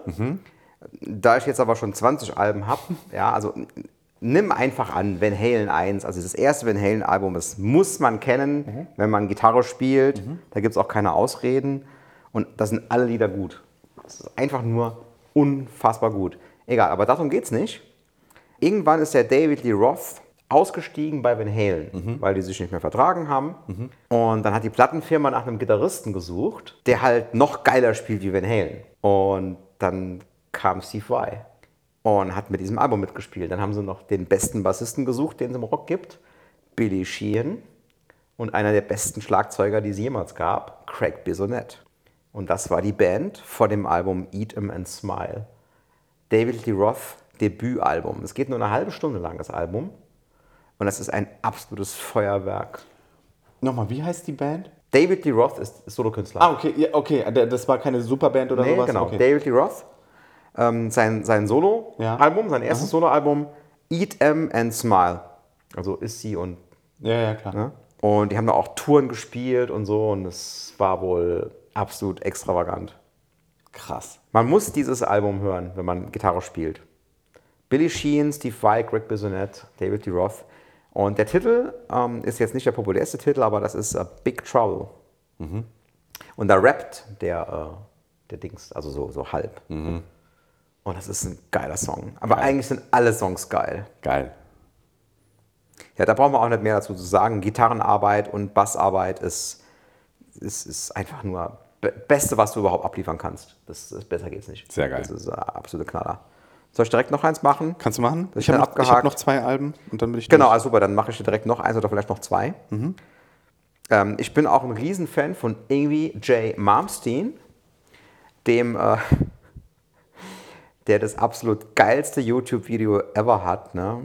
wo er dann erklärt, well, uh, people always tell me, uh, people, I, I play one string arpeggios, two string arpeggios, or sweep arpeggios, and, and they say, Amy, Amy, slow down, slow down, you know, less is more, less is more. And I always say, that's impossible. More is more. Das ist, ne, more is more. Das ist irgendwie Malmsteen. Und der ist auch so. Und ich finde, also er, er ist mir auch mal einmal begegnet auf der Musikmesse und ist ein fürchterliches Arschloch. Ähm, also wenn du ihm so begegnest und denkst, oh, was, was ein Vollproll, ja, also, ah, weg, weg, weg, hau ab. Aber der Typ spielt so gut Gitarre, der ist auch einer von den, von den immer wechselnden Top 3. Okay. Der hat einfach einen, einen absoluten Wiedererkennungswert. Ja, das ist ja ganz selten, dass du jemanden sofort wiedererkennst. Mhm. Steve Vai gehört dazu, auf jeden Fall. Irgendwie gehört dazu, Carlos Santana gehört dazu. Jetzt hier die neuen Polyphia-Jungs gehören dazu, die erkennst du auch sofort. Ja, je nachdem, was sie spielen, ja. Genau. Ja. Tosin eigentlich auch. Ja. Aber irgendwie erkennst du sofort. Sofort, was er spielt. Und, und der kann halt auch einfach spielen und ist ein unfassbarer Live-Performer. Ja, und ähm, es gibt mehrere Alben, die hätten auf die Liste kommen können. Äh, ich zähle sie mal auf. Das wäre die Eclipse, die ich jetzt auch ähm, behalten habe. Das wäre die ähm, Odyssey und die Trilogy. So, jetzt erkläre ich, warum Trilogy nicht drauf ist und warum Odyssey nicht drauf ist. Odyssey ist nicht drauf, weil die Songs zwar viel besser sind als auf der Eclipse und der Sänger viel besser als auf der Eclipse, es ist Jolin Turner. Unglaublich guter Sänger, aber der irgendwie nicht so gute Solos spielt. Und das hat einen Grund. Irgendwie hatte genau vor dem Album, was habe ich gerade, Odyssey, hatte er einen Autounfall mit seinem Ferrari. Also er ist ein großer Ferrari-Fan und, und rast wahrscheinlich völlig, völlig bescheuert durch die Gegend, wahrscheinlich noch betrunken, wie ich ihn kenne. Ja. Und er hatte einen, einen Autounfall und hat einen Gehirnschaden davon getragen. Wow. Und er konnte seine Sachen nicht mehr spielen. Und dann hat der Typ sich von seinen eigenen Videos, die er von sich aufgenommen hat, und von seinen eigenen CDs das Spielen selber wieder beigebracht. Also er konnte noch ein bisschen was, er hat noch einiges gewusst, aber Teile des Gehirns waren halt geplättet und das hat er komplett neu gelernt. Und Odyssey ist das erste Album, wo er wieder einigermaßen spielen konnte, aber man hört, dass es nicht auf dem Level ist von der äh, Trilogy, die direkt vor seinem Unfall aufgenommen wurde. So, die Trilogy ist nicht auf der Liste, weil die Songs lang nicht so gut sind wie auf der Odyssey. Und deswegen ist es die Eclipse. Eclipse ist das Album direkt nach der Odyssey. Und da ist komplett alles wiederhergestellt. Also er hat geübt wie ein Schwein. Ey. Alles wiederhergestellt und da sind seine, meiner Ansicht nach, geilsten Solos drauf. Weißt du, das ist so krass, du musst, du musst ja einmal so gut werden. Wie ja, er. genau. Und, er wurde ist zweimal so gut. Ja, also er hat jetzt nicht alles verlernt. Ja, Ja, das aber- ist jetzt, wird immer ein bisschen übertrieben, die Story. Aber auf definitiv hat er einen krassen Unfall gehabt und konnte ein Jahr lang irgendwie gar nicht spielen und hat dann wieder alles drauf geschafft. Deswegen größter Respekt für den Typ und auch wenn er oft arrogant rüberkommt, er ist arrogant, weil er halt einfach weiß, dass er gut ist und er lässt es halt auch raushängen. Ja, das ist wie der Fußballer Slatan Ibrahimovic, ne? der ja auch über sich selbst sagt, er ist der beste Fußballer. Aber ist er, er, er- ist so einer der besten Fußballer. Ja, Punkt. Ja, Stürmer. Fußballer. Ja. ja, aber so, ich meine jetzt als Ja. Persönlichkeit halt. Ne? Ja, okay, klar. Nee, also der weiß, was er kann und ich mache vielleicht einfach noch eins, Mhm. das geht auch schnell, ähm, da du eben über Live-Alben gesprochen Ja. hast. Einer meiner absoluten Einflüsse ist das Live-Album Made in Japan von Deep Purple. Oh, Allerdings muss ich da sagen, es ist eigentlich nur die erste Seite. Erster Song ist Highway Star, zweiter Song ist äh, dieses wie heißt der nochmal? Das, ähm, Child in Time. Und der dritte Song ist Smoke on the Water. Aber nicht die Studioversion, die immer im Radio läuft, die total lame ist, sondern die Live-Version, die total geil ist. krass. Diese drei Songs und äh, die anderen Seiten, also das sind zwei äh, LPs mit jeweils zwei Seiten, ja. Die anderen sind auch geil, aber die erste Seite ist das, was mich umhaut. Die muss man kennen. Made in Japan, die erste Seite, die ersten drei Songs. Und das ist, wie die da live spielen und wie der live singt und wie die Band live klingt. Wenn ich in der Zeit zurückreisen könnte nach Japan, in der Zeit würde ich mir dieses Konzert angucken. Krass. Oh, da würde ich, da würde ich richtig viel Geld für bezahlen, wenn ich das mir angucken könnte, das Konzert. Ich überlege gerade, was ich mir angucken würde, wenn ich, welche Band, wenn ich in die Zeit zurückreisen könnte. Vermutlich Queen. Mit Freddie. Da wäre ich auch dabei. Vielleicht wäre ich da auch eher dabei als bei dem. Also Queen fehlt irgendwie auf der Liste, weil bei Queen aber auch immer ziemlich viel Zeug dabei ist, was ich dann so, Ja. irgendwie so langweilig finde. Ja. Wo sie dann so, hey, und so nachsingen und das, ist, das, das verstehe ich einfach nicht drauf. Das geht mir tierisch auf die Nerven. Und deswegen ist ein Queen-Album, obwohl auch mehrere hier äh, in der Schallplatten-Schublade liegen. Ich finde, ähm, wenn ich mir so das Album von Queen zusammenstellen könnte, so zwölf Songs von, von ihrem kompletten Schaffen, dann würde ich Ja. sagen, das wär, wäre definitiv ein Album, was da ganz oben stehen Ja. würde auf der Liste. Ja. Aber es sind halt oft auch Songs dabei, wo ich sage, ja, jo, jo, ja. Ist jetzt mein Geschmack, mein persönlicher Geschmack. Natürlich ist es künstlerisch alles total wertvoll. Und auch, Ich muss aber auch sagen, dass Bohemian Rhapsody ist, ist einer der absoluten Meilensteine der Musikgeschichte Ja. und ich könnte es mir auch jedes Mal nochmal anhören. ja, absolut. Okay. Das, äh, jetzt habe ich noch, noch fünf. Ich habe noch drei, ich habe gelogen Okay. vorhin. Bildschirm geht aus bei dir. Also von meinen Top Ten, ne? ich hätte noch Ja. weitere. Machst du oder soll ich? Mach du. Okay. Mein nächstes ist, und das ist das gleiche Dilemma, äh, im Grunde die Band, we- wegen der ich jetzt zur Gitarre gekommen bin, habe ich schon mal erzählt, die, die Red Hot Chili Peppers. Bin ein riesengroßer John Frusciante-Fan und ich war am überlegen, welches Album ich nehme. Ich habe Blood Sugar Sex Magic nicht genommen, weil ich dachte, das wirst du bestimmt nehmen. Du recht gehabt. Und ich muss auch sagen, ich habe es auch deswegen nicht genommen, weil es ein bisschen vor meiner Zeit war. Also es ist nicht so, womit ich groß geworden bin. Und die Wahl stand dann für mich zwischen By the Way und äh, Californication, zwischen den Alben. Und hier habe ich das Dilemma, ich finde vereinzelt die Songs auf By the Way besser. Vor allem das Don't Forget Me. Boah, und da gibt es eine Live-Version auf YouTube. Es gibt auf Spotify keine Live-Alben von den Chili Peppers, was richtig traurig ist. Ich weiß gar nicht, ob die überhaupt welche haben. Aber es gibt äh, auf, auf YouTube ein, ein, ein, eine Aufnahme von einem Konzert, wie sie Don't Forget Me spielen. Und äh, Frusciante ist unglaublich. Aber ich finde, und es geht ja um die Alben, und ich finde aber Californication ist das bessere Gesamtalbum, das einfach in sich, in sich stimmt. Und hat natürlich auch un, unzählige Hits und alles, aber ich finde als, als Gesamtpaket stimmiger, finde ich ähm, Californication von den Einzelsongs her, finde ich By the Way besser. Und Ich weiß auf- genau, was du meinst. Ne? Ja. und nehme auf als, als Song, da hätte ich alles auch genommen, was, welchen Song nehme ich? Nehme ich, nehme ich Californication? Aber dann dachte ich mir, nehme ich mal etwas, was vielleicht jetzt nicht so bekannt ist von dem Album. Das ist, glaube ich, nur auf der, es ist ein Bonustrack auf der Deluxe Edition, meine ich. Und ich weiß nicht, wie man den Namen des Songs ausspricht. Äh, Quixotic Elixir. Keine Ahnung. Ähm, ist der letzte Track, ist einer von drei Bonustracks, ich glaube auf der Deluxe Edition und äh, auch sehr, sehr funkig wieder. Ähm, sehr cool. Okay, wo du das gerade gesagt hast, also ich hätte äh, Blood, Sugar, Sex, Magic aufgeschrieben. Ja. Allerdings muss ich dazu direkt sagen, dass mir von diesem Album fünf Songs oder so wirklich auch gar nicht gefallen. Also du hast halt diesen ersten Song, der ist tierisch, dann hast du den zweiten Song, der ist tierisch und dann kommt dieses Akustikgeschrabbel, Hippie-Kram. Und das gefällt mir überhaupt nicht. Also ich könnte von diesem Album einfach fünf Songs löschen und dann wäre es auf der Liste ganz oben. Ja.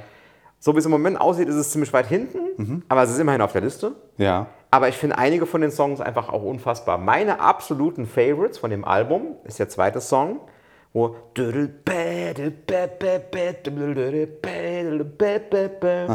ich glaube, der heißt Funky Motherfuckers oder sowas. Ja. Dann äh, Give It Away, der Hit, der Ja. dran war. Suck My Kiss, Yep. was natürlich sehr pervers ist. Und dann kommen ähm, Sir Psycho am Schluss. Ich glaube, es ist das letzte. Ja. Das ist das letzte. Den wichtigsten Song auf der Platte hast du noch nicht genannt. Und, nee, der, der, der, der ist aber nicht bei meinen Top dabei. Nee? Nee, das ist ja diese Ballade. Ich will die funky Sachen. ja, okay. Ja? Genau, die, das sind meine Favorite Songs. Aber der absolute Favorite würde ich immer sagen, äh, Sir Psycho, wobei natürlich der Text, das ist natürlich unfassbar. Also, aber dieser Bassgroove, und dann diese Wawa-Gitarre dazu, das groovt, Ich- das ist, Ich finde doch, das ist eigentlich das Erfolgsgeheimnis der Red Hot Chili Peppers, die Chemie zwischen John Frusciante und Flea. es Das ist so geil. unglaublich. Also, also der Groove von diesem Song, wenn die anfangen, da kann ich, egal wo ich bin, oder ey, ich muss da irgendwie mich bewegen. Das ist unglaublich, wie das groovt. Es gibt auch nichts, was so groovt. Ja, die, die haben ja jetzt wieder, ähm, die haben ja erst das Unlimited Love Album rausgebracht, wo jetzt die Tour war, wo ich war. Und die haben jetzt erst vor ein paar Wochen wieder ein Album rausgebracht. Ja, das ist langweilig. Habe ich, habe ich, ich habe noch nicht reingehört. Das soll wohl aber mehr wieder so Richtung Funk gehen. ja, hoffentlich. Ähm, Weil es gibt ja von denen auch ein paar schlimme Songs, muss man jetzt mal ganz ehrlich Hm. sagen. Egal, aber da, da reden wir ja heute nicht drüber. Also das äh, habe ich jetzt gerade nur erwähnt. ja, Ich habe noch ein paar. Made in Japan hatte ich. Dann, äh, was ich jetzt aufgeschrieben habe, ersetze ich jetzt. ja, Und zwar, eigentlich war eins meiner wichtigsten Alben 1984 von Van Halen. Deswegen, ich habe eben gesagt, Van Halen ist nicht drauf, aber Van Halen ist drauf. Ja. Und zwar 1984 von Van Halen. Das war die letzte CD, Ja. wo David D. Roth dabei war, bevor er sein Soloalbum gemacht hat. okay. Und ich finde alle Songs geil, außer Jump. Weil Jump ist für mich nicht Van Halen. Das ist, ja, das Solo ist schon gut. Ja, aber, aber ah, dieses, oh, ja. Nee, eigentlich ist es schon ein guter Song. Aber, aber er ist absolut tot gespielt. Äh, klar. Ja, und natürlich hat er Van Halen den Weg geebnet in die Mainstream. Vorher war es ja bei uns zum Beispiel nicht Mainstream, aber, aber die anderen Songs von diesem Album, Leute. Panama, Girl Gone Bad, äh, also das ist eine Hot for Teacher, meine Fresse, was da geile Songs drauf sind. Also 1984, Van Halen. Der Song ist Panama. Soll ich noch eins machen? Mach. Ja. Das war Sugar Sex Magic. Dann äh, eine Band, die wahrscheinlich niemand von euch kennt. Absolut niemand von euch kennt. Und die heißt Sieges Even. Nie gehört. Eine deutsche Progressive Rockband. Le so- leben die noch? Ist es eine die alte leben Band? noch, ja. Okay. Also die Sieges Even gibt es nicht mehr. Okay. Aber die sind mittlerweile heißen die Subsignal, beziehungsweise der Gitarrist und der Sänger sind Subsignal. Okay. Und die anderen spielen nicht mehr mit. Das sind so äh, deutsche Profi-Studiomusiker, die so richtig gut sind. Die haben eine Progressivband gehabt. Ja. Und die haben zwei, also, ein, also hm, das erste heißt, ähm, ich habe vergessen, wie das erste geile Album heißt. Sie haben mehrere Alben, aber drei sind geil. Ja. Und, und zwei davon heißt, eins heißt Paramount und das andere Navigating by the Stars. Allerdings kannst du bei Navigating by the Stars keinen Song machen. Du musst das ganze Album hören. Das Okay. ist ein komplettes Konzeptalbum von vorne bis hinten. Kann, ich kann da wirklich keinen Song nennen. Und auch bei Paramount eigentlich nicht. Wobei es kein Konzeptalbum ist, aber Nee, du musst es ganz hören. Du musst es durchhören. Und auch irgendwas mit Seasons haben die gemacht. Das ist das erste Album, was ich geil finde, aber ist auch schon sehr schräg. Ja. Wer jemand, wenn jemand auf Progressive steht, sollte er unbedingt Navigating by the Stars sich anhören. Okay. Von Sieges Even. Sieges Even. So, ich habe noch zwei Nie gehört. Ich habe noch, Alben auch, ich habe auch noch zwei. Okay, dann mach du erstmal und dann machen wir jetzt jeden, jeder eins. Ja. Weil Ähm, natürlich fehlen Alben hier. Ja, voll, voll. Ja, wie gesagt, ich hätte auch aus der Hip-Hop-Kiste irgendwie ganz viel rausziehen können, aber wäre irgendwie unserem Podcast wahrscheinlich nicht gerecht geworden. Aber eins tatsächlich völlig Fremdes habe ich, hab ich drauf, das sage ich zum Schluss. Jetzt so von den, von den Rock-Sachen, wobei das ist, ähm, ich glaube, genremäßig eher New Metal hieß es immer, Linkin Park. Hat meine komplette Teenagerzeit geprägt. Ich war ein riesengroßer Linkin Park-Fan. Vielleicht was zu erzählen. Und ähm, ist natürlich das Album Meteora. Der Song ist Easier to Run. Und ich war riesengroßer Link. Ich war auch richtig traurig, als Chester Bennington sich irgendwie wann vor vier Jahren oder so umgebracht hat. Krasser Scheiß, aber die, die Platte, die kannst du auch wirklich von vorne bis hinten durchhören. Mega geil. Auch das Hybrid Theory Album, das davor, äh, relativ stark, aber für mich ist Meteora ein Meisterwerk. Ich weiß nicht, ist vielleicht das Album, das ich, keins habe ich so oft gehört wie das. Ich bin sehr gespannt, was gleich für eine Story kommt. Aber dieses Die Album. Story kann ich selber nicht glauben. Okay, ich bin gespannt. Okay, also ich mag auch extrem Linkin Park. Ich Mhm. finde, die haben geile Riffs, die haben ge- diesen Schauter und den Gesang Mhm. und äh, auch dieser, dieser erste Hit. Ne? In the end. Genau, übrigens ein hervorragender Anfängersong, weil das ist super einfach zu spielen auf Okay. der Gitarre. Okay. Mhm. Also wirklich unfassbar einfach. Meteora. Okay, ich fange mal von vorne an. Also ich bin jemand, der kann im Bus oder im Flugzeug oder irgendwo nicht pennen. Ja. Vergiss es. Also ist egal, wie müde ich bin, ich kann nicht pennen. Und dann habe ich meine erste Tour gespielt mit, der, äh, mit dem Christmas, Christmas Musical, Christmas Moments. Und es war halt oft so, dass wir eigentlich im Bus hätten mal schlafen sollen. Also wir hatten jetzt keine Betten und so, also dann ganz normale Sitze. Okay. Aber wir haben auch meistens Hotel gehabt. Ne? Aber es war halt schon, wir waren halt, okay, sagen wir es mal ehrlich, wir haben halt abends gesoffen und hätten eigentlich schlafen sollen. Egal, jedenfalls waren wir tagsüber müde und ich kann aber eigentlich wirklich nicht im Sitzen schlafen. Und dann habe ich mir das Meteora-Album reingemacht. Und es ist mittlerweile nachvollziehbar, sobald ich das Meteora reinmache und ich weiß genau, was- so geht's los, ja? Ich penne sofort ein. Und der Witz dabei ist, ich finde den Song total geil. Also ich kann mir den auch anhören, ich mache den sogar bei meinen Cycling-Kursen mache ich den sogar, weil ich den so geil finde, ja? Aber da pennst du hoffentlich nicht Don't ein. stay the memory. Ja. Ja. ist total geil, aber ich mache den an und ich penne wie ein Baby. Krass. Das ist, das ist wirklich verrückt. Ja, ich, ich setze mich in den Bus, mache das Meteora-Album an, ich, ich brauche nur so hören. Und dabei finde ich die Mucke total geil. Ich kann es nicht erklären. Das ist, das ist einer der Mysterien des Universums. Krass. kann's Das ist erklären. wirklich. Mach das Ding an in einem Bus, wenn ich irgendwo sitze und weg bin ich. Ey, das ist wirklich verrückt. Wirklich. Deswegen kenne ich auch nur den ersten Song. Ey, aber der, der, ja, okay, so, so Hits wie Nump und sowas, Tom Ja, klar, die ja, kennt man klar. ja. Aber, aber di- dieses, wirklich, ich glaube, es gibt kein Album, das ich öfter in meinem Leben gehört habe als äh, Meteora von, von Linkin Park und war wirklich komplette Teenagerzeit. Ähm, Also ich glaube Operation Mindcrime und Images and Words habe ich am, öft, am oftesten, am öftesten, am, am oftesten, am meisten? Am meisten? am häufigsten? am häufigsten Ja. gehört. Okay, lass mich weitermachen. Dem nächsten. Jetzt kommen zwei, äh, jetzt kommt ein, eins, was man erwartet und ein Ausreißer nochmal. Wir müssen, wenn wir geile Alben, vor allem auch von Sound und Songwriting besprechen, Rammstein mit ins Boot holen. Oh, Und zwar das Album Mutter. Und ich finde, das Album Mutter ist vom Gitarrensound her, vom Schlagzeugsound her, eins der geilsten Sachen, die je gemacht wurden. Das drückt wie die Sau und ich finde noch mehr als die Gitarren. Der Schlagzeuger von Rammstein ja. spielt genau das, was er spielen soll. Nicht eine Note mehr, nicht eine Note weniger. Jeder Fill ist genau an seinem Platz, genau wo er hin soll und genauso gespielt, wie er gehört. Das ist, wenn ich einem sagen könnte, wie er spielen soll, dann würde ich es ihm genau so sagen. Und nicht anders. Und ich weiß zufälligerweise, wo dieses Album aufgenommen wurde, Mhm. weil ich in diesem Studio auch ein Album einspielen durfte. Und zwar ist das in den Galaxy Studios in Belgien. Mhm. Und da hat aber der Ronald Brandt hat das Album aufgenommen und gemixt. Und ich war bei Wilfried van Baal, das ist der Partner von ihm gewesen damals. Und ich habe mit so einer Sängerin so, so ein Pop-Album eingespielt. Das ist jetzt nichts. Also mit Sylvia Diaz, das ist schon auch ein nettes Album. Da haben wir auch ein Konzert gemacht, da gibt es auch ein YouTube-Video zu, das habe ich auch gelinkt und so. Das, das gibt es alles. Ähm, jedenfalls war ich in dem, in dem Studio auch und dann gab es natürlich auch so ein paar Stories über Rammstein und die haben sich dann halt irgendwie schon mit so äh, Vorhängen abgehangen und jeder hat dann sein eigenes Ding mit Kerzen und so und die haben das dann irgendwie da alles eingespielt. Aber es, es klingt halt einfach und die haben halt unfassbar klingende Räume. Die haben so einen riesen Raum, der ist halt akustisch designt.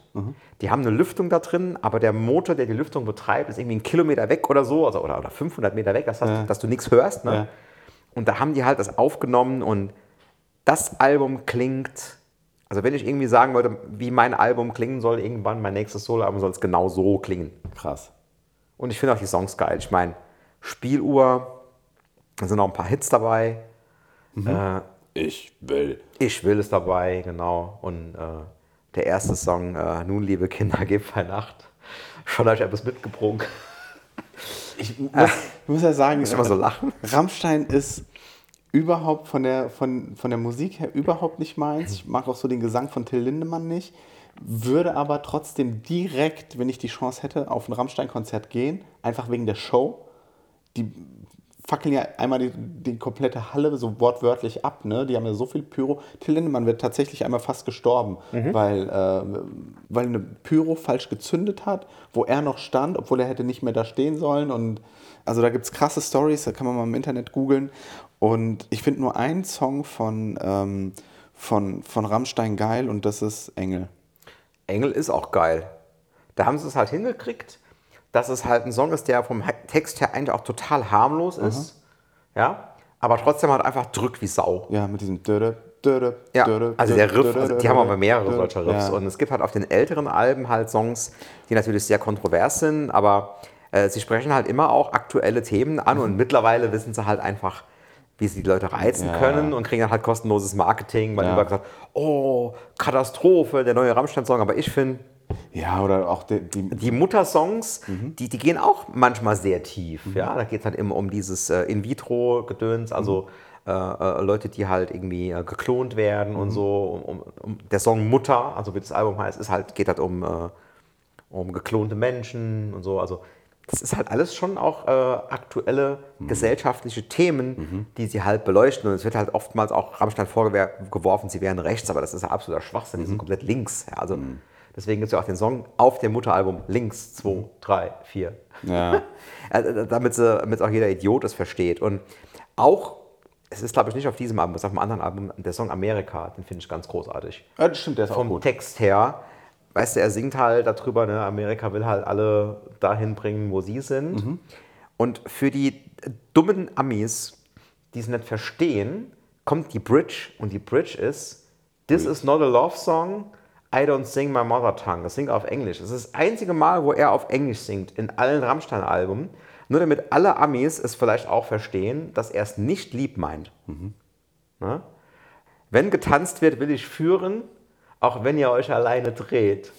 Lasst euch ein wenig kontrollieren, ich zeige euch, wie ich- euch, wie es richtig geht.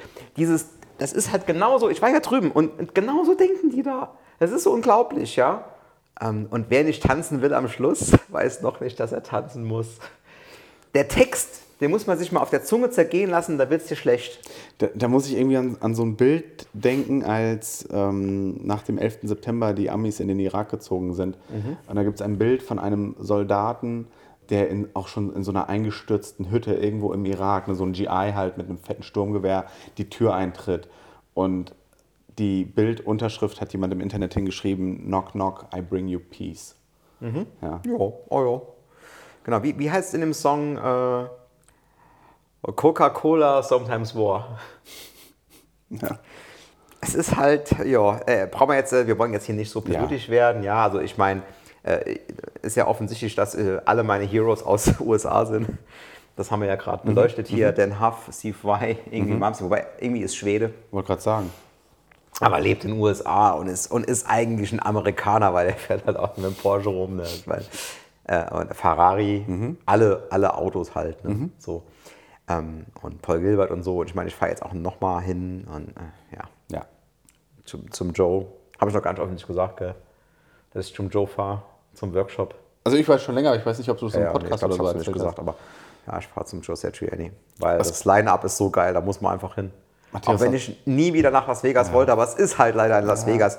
Ich habe es aber so hingekriegt mit den Flügen, dass ich keine einzige Nacht in Las Vegas sein muss, nur am Lake und gucke nur die Workshops und fliege die nächste Nacht direkt wieder zurück.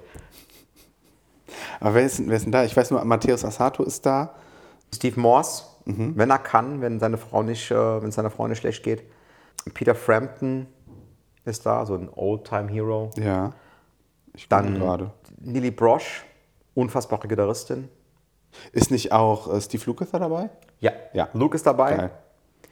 Und da konnte ich eigentlich, ich, ich konnte nicht widerstehen, auch wenn es eigentlich ja. so im Januar, wo alle irgendwie krank sind und so, aber meine Frau hat gesagt, flieg doch hin. Wenn du nur vier Tage weg bist, doch egal. Ja. ja? Geil. Und natürlich hat Lufthansa direkt die Flüge verschoben wieder. Und ich habe gedacht, ey Leute, ihr wollt, mich ja nicht, wollt ihr mich verarschen? War ja jetzt irgendwie genug, dass ich 40 Stunden hingeflogen bin letztes Mal. Wie lang ist jetzt eigentlich die Folge? Lang.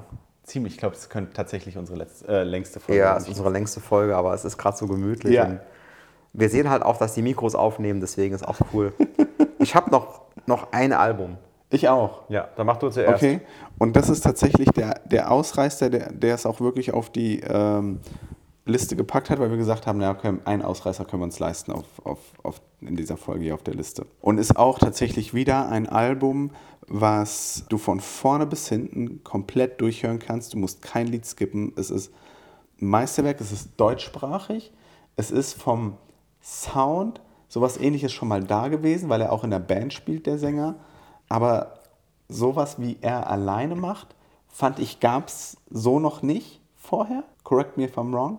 Du sprichst über P Peter? Ich spreche über Peter Fox, mhm. der jetzt auch heute einen neuen Song rausgebracht hat. Gestern Abend ganz groß, auch mit YouTube-Ankündigungen und allem. Ähm, und seine 14 Jahre später, das Album, von dem ich rede, Stadtaffe, äh, kam 2008 raus. Und jetzt hat er wohl angeteasert, dass ein neues Soloalbum von ihm kommen soll. Und ist für mich so vom Sound, auch mit den ganzen Posaunen und so, das war, wenn du Seed magst, den Reggae rausnimmst aus Seed und irgendwie alles mit Posaunen und Tom Trompeten noch vollballerst.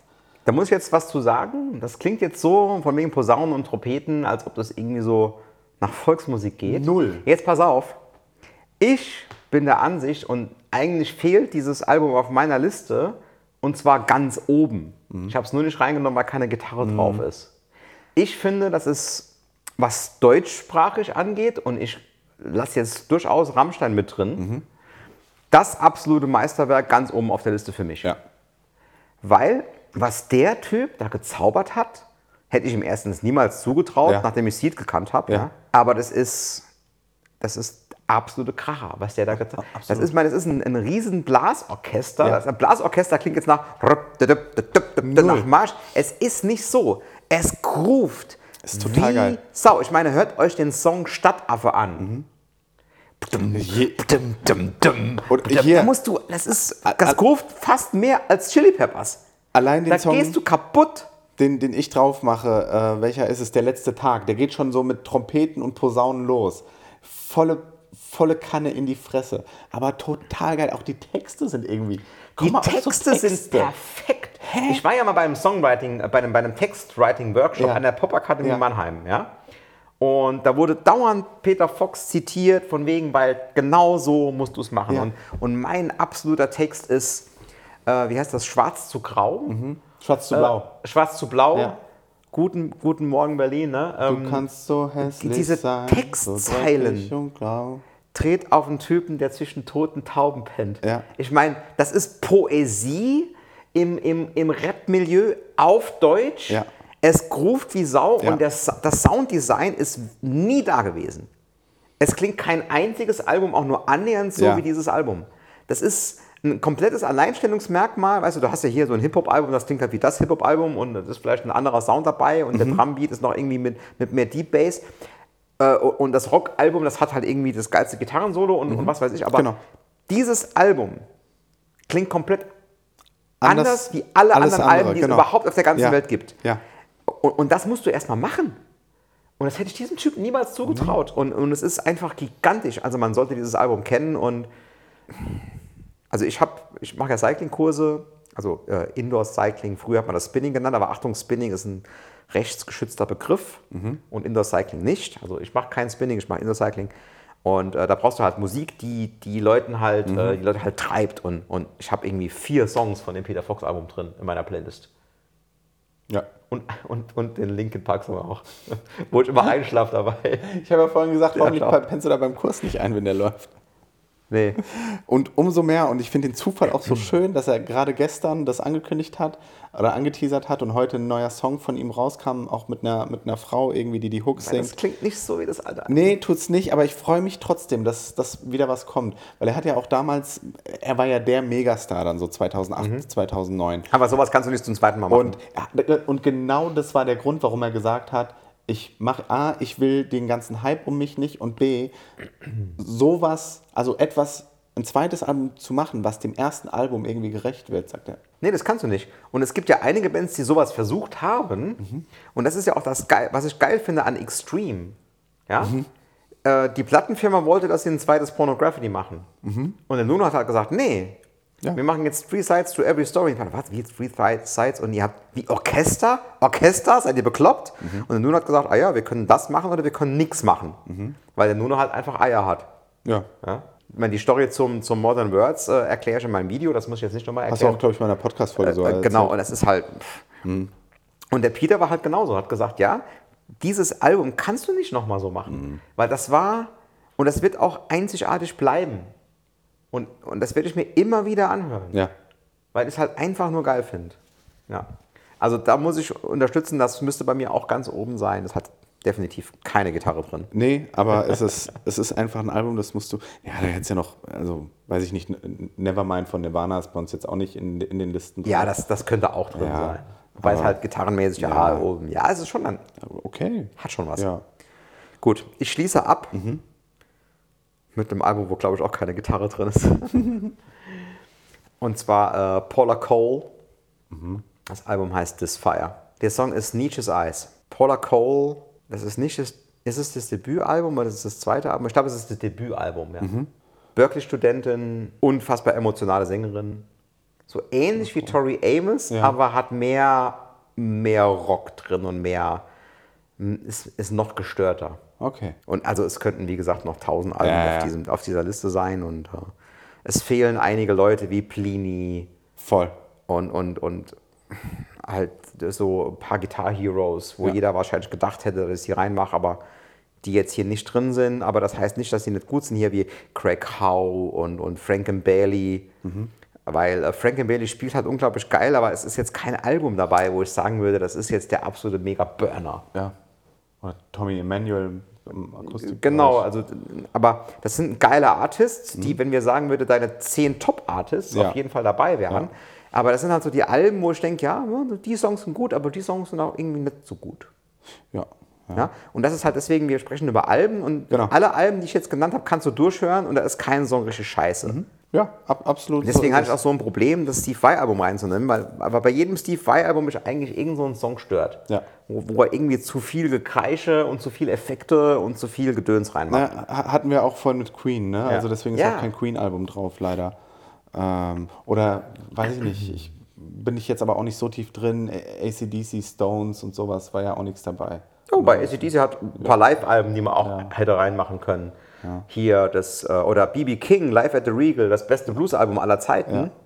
Das hätte eigentlich auch reingekönnt. Oder ähm, If You Want Blood, You've Got It, ACDC, bestes Live-Album mit dem alten Sänger Bon Scott. Das habe ich auch hoch und runter, gehört. Live-Album von Thin Lizzy, das sind alles Sachen, die, die fehlen. Oder Gary Moore fehlt. Aber da ist es auch so, die Blues-Sachen, da finde ich ein paar Sachen so ein bisschen bläh, la la la. Ja? Aber Gary Moore an sich äh, müsste eigentlich auch da drin sein. Dann wäre eigentlich dieses irische Album, was er gemacht hat, also dieses irisch klingende, aber da, da ist halt irgendwie alles Drumcomputer und der Drumcomputer zerstört so ein bisschen. Andererseits sind da unfassbare Songs und unfassbare Solos drauf, die wir auch schon besprochen haben. Deswegen, ja. also äh, es fehlt mit Sicherheit was in der Liste und ich habe mit Sicherheit auch was vergessen. Per Nielsen ist zum Beispiel gar nicht drin mit Scar Symmetry. Mhm. Aber ja, also ich glaube, ihr habt genug Sachen, die ihr euch mal anhören könnt. Ja. Und ich würde jedes einzelne Album, was jetzt Erik oder ich genannt haben, mal anhören, weil eventuell verpasst ihr was, wenn ihr es nicht kennt. Also meine sind ja, meine werden die meisten vermutlich kennen, jetzt außer vielleicht. Äh, Denkst du? Ja. Du glaubst, also ich kenne ja von denen allein nur die Hälfte. Ja, okay. Also, ja, aber immerhin die Hälfte, ja. Ich habe wirklich einen noch kleineren Bruchteil von deinen gekannt. Aber ich glaube, das ist jetzt wirklich die längste Folge, die wir jemals aufgenommen haben im Podcast. Weißt du, was, was die bisher längste war, Bernd? Nee. Es war dein äh, Recap deiner USA-Reise. Das war bis jetzt die längste äh, Folge, die wir hatten. Und äh, die auch. Ähm, oh Gott, die ist ja fast zwei Stunden. Ach du Heiland. Ja, okay, das könnte, wenn ich ein bisschen, bisschen Erms rausschneide und ein paar Leerstellen, dann wird die, glaube ich, trotzdem ungefähr so lang sein wie, wie dein USA-Recap. Das war Stunde 38. Aber es habt ihr auf jeden Fall unfassbaren Input, was geile Mucke angeht und ja. kannst die nächsten Wochen mal geil hören. Ähm, da gebe ich noch einen, einen, einen Tipp zu. Wenn man auch in der heutigen lauten Zeit in Ruhe Musik hören will, ich finde die neuen AirPods 2 unfassbar geil. Auch wenn ich kein Apple von, ich bin ein Apple-Fanboy, aber ähm, die machen so geil nach außen dicht, dass du auch leise die Musik hören kannst und es ist trotzdem das komplette Erlebnis. Die AirPods Pro 2, oder? Genau, die okay. AirPods Pro 2. Es gibt AirPods Pro 2? Ja, sind ganz neu. Habe ich noch gar nicht, vor ein paar Wochen rausgekommen ist. Das Noise Cancelling ist noch mal geiler als bei den Einsern. Ja. Und äh, ich habe also im. Und die bei den Einsern waren schon gut. die, die waren schon sehr gut. Ja. Und das Zweier ist noch geiler und der Sound ist viel besser geworden. Okay. Und sie pairen noch besser und und halten länger Akku. Hast du die schon? Ja. Ach so. Ich habe mir die direkt bestellt, ich musste die haben. Okay. Sind eigentlich viel zu teuer, aber ich musste die haben. 300 Euro. Krass. Ja, äh, das ist äh, viel Geld, aber ganz ehrlich, ich fahre jetzt in letzter Zeit öfter mal ein bisschen ICE mhm. und wenn du da die Dinger reinmachst, dann ist einfach Stille. Ja. also du hörst nicht mehr, du hörst ja. aus. Weg. Du bist ja. wie in deiner eigenen Insel. Und das ist für mich ist es extrem viel wert. Absolut. Tierisch geiles Zeug. Und damit kannst du richtig, richtig geile Mucke hören.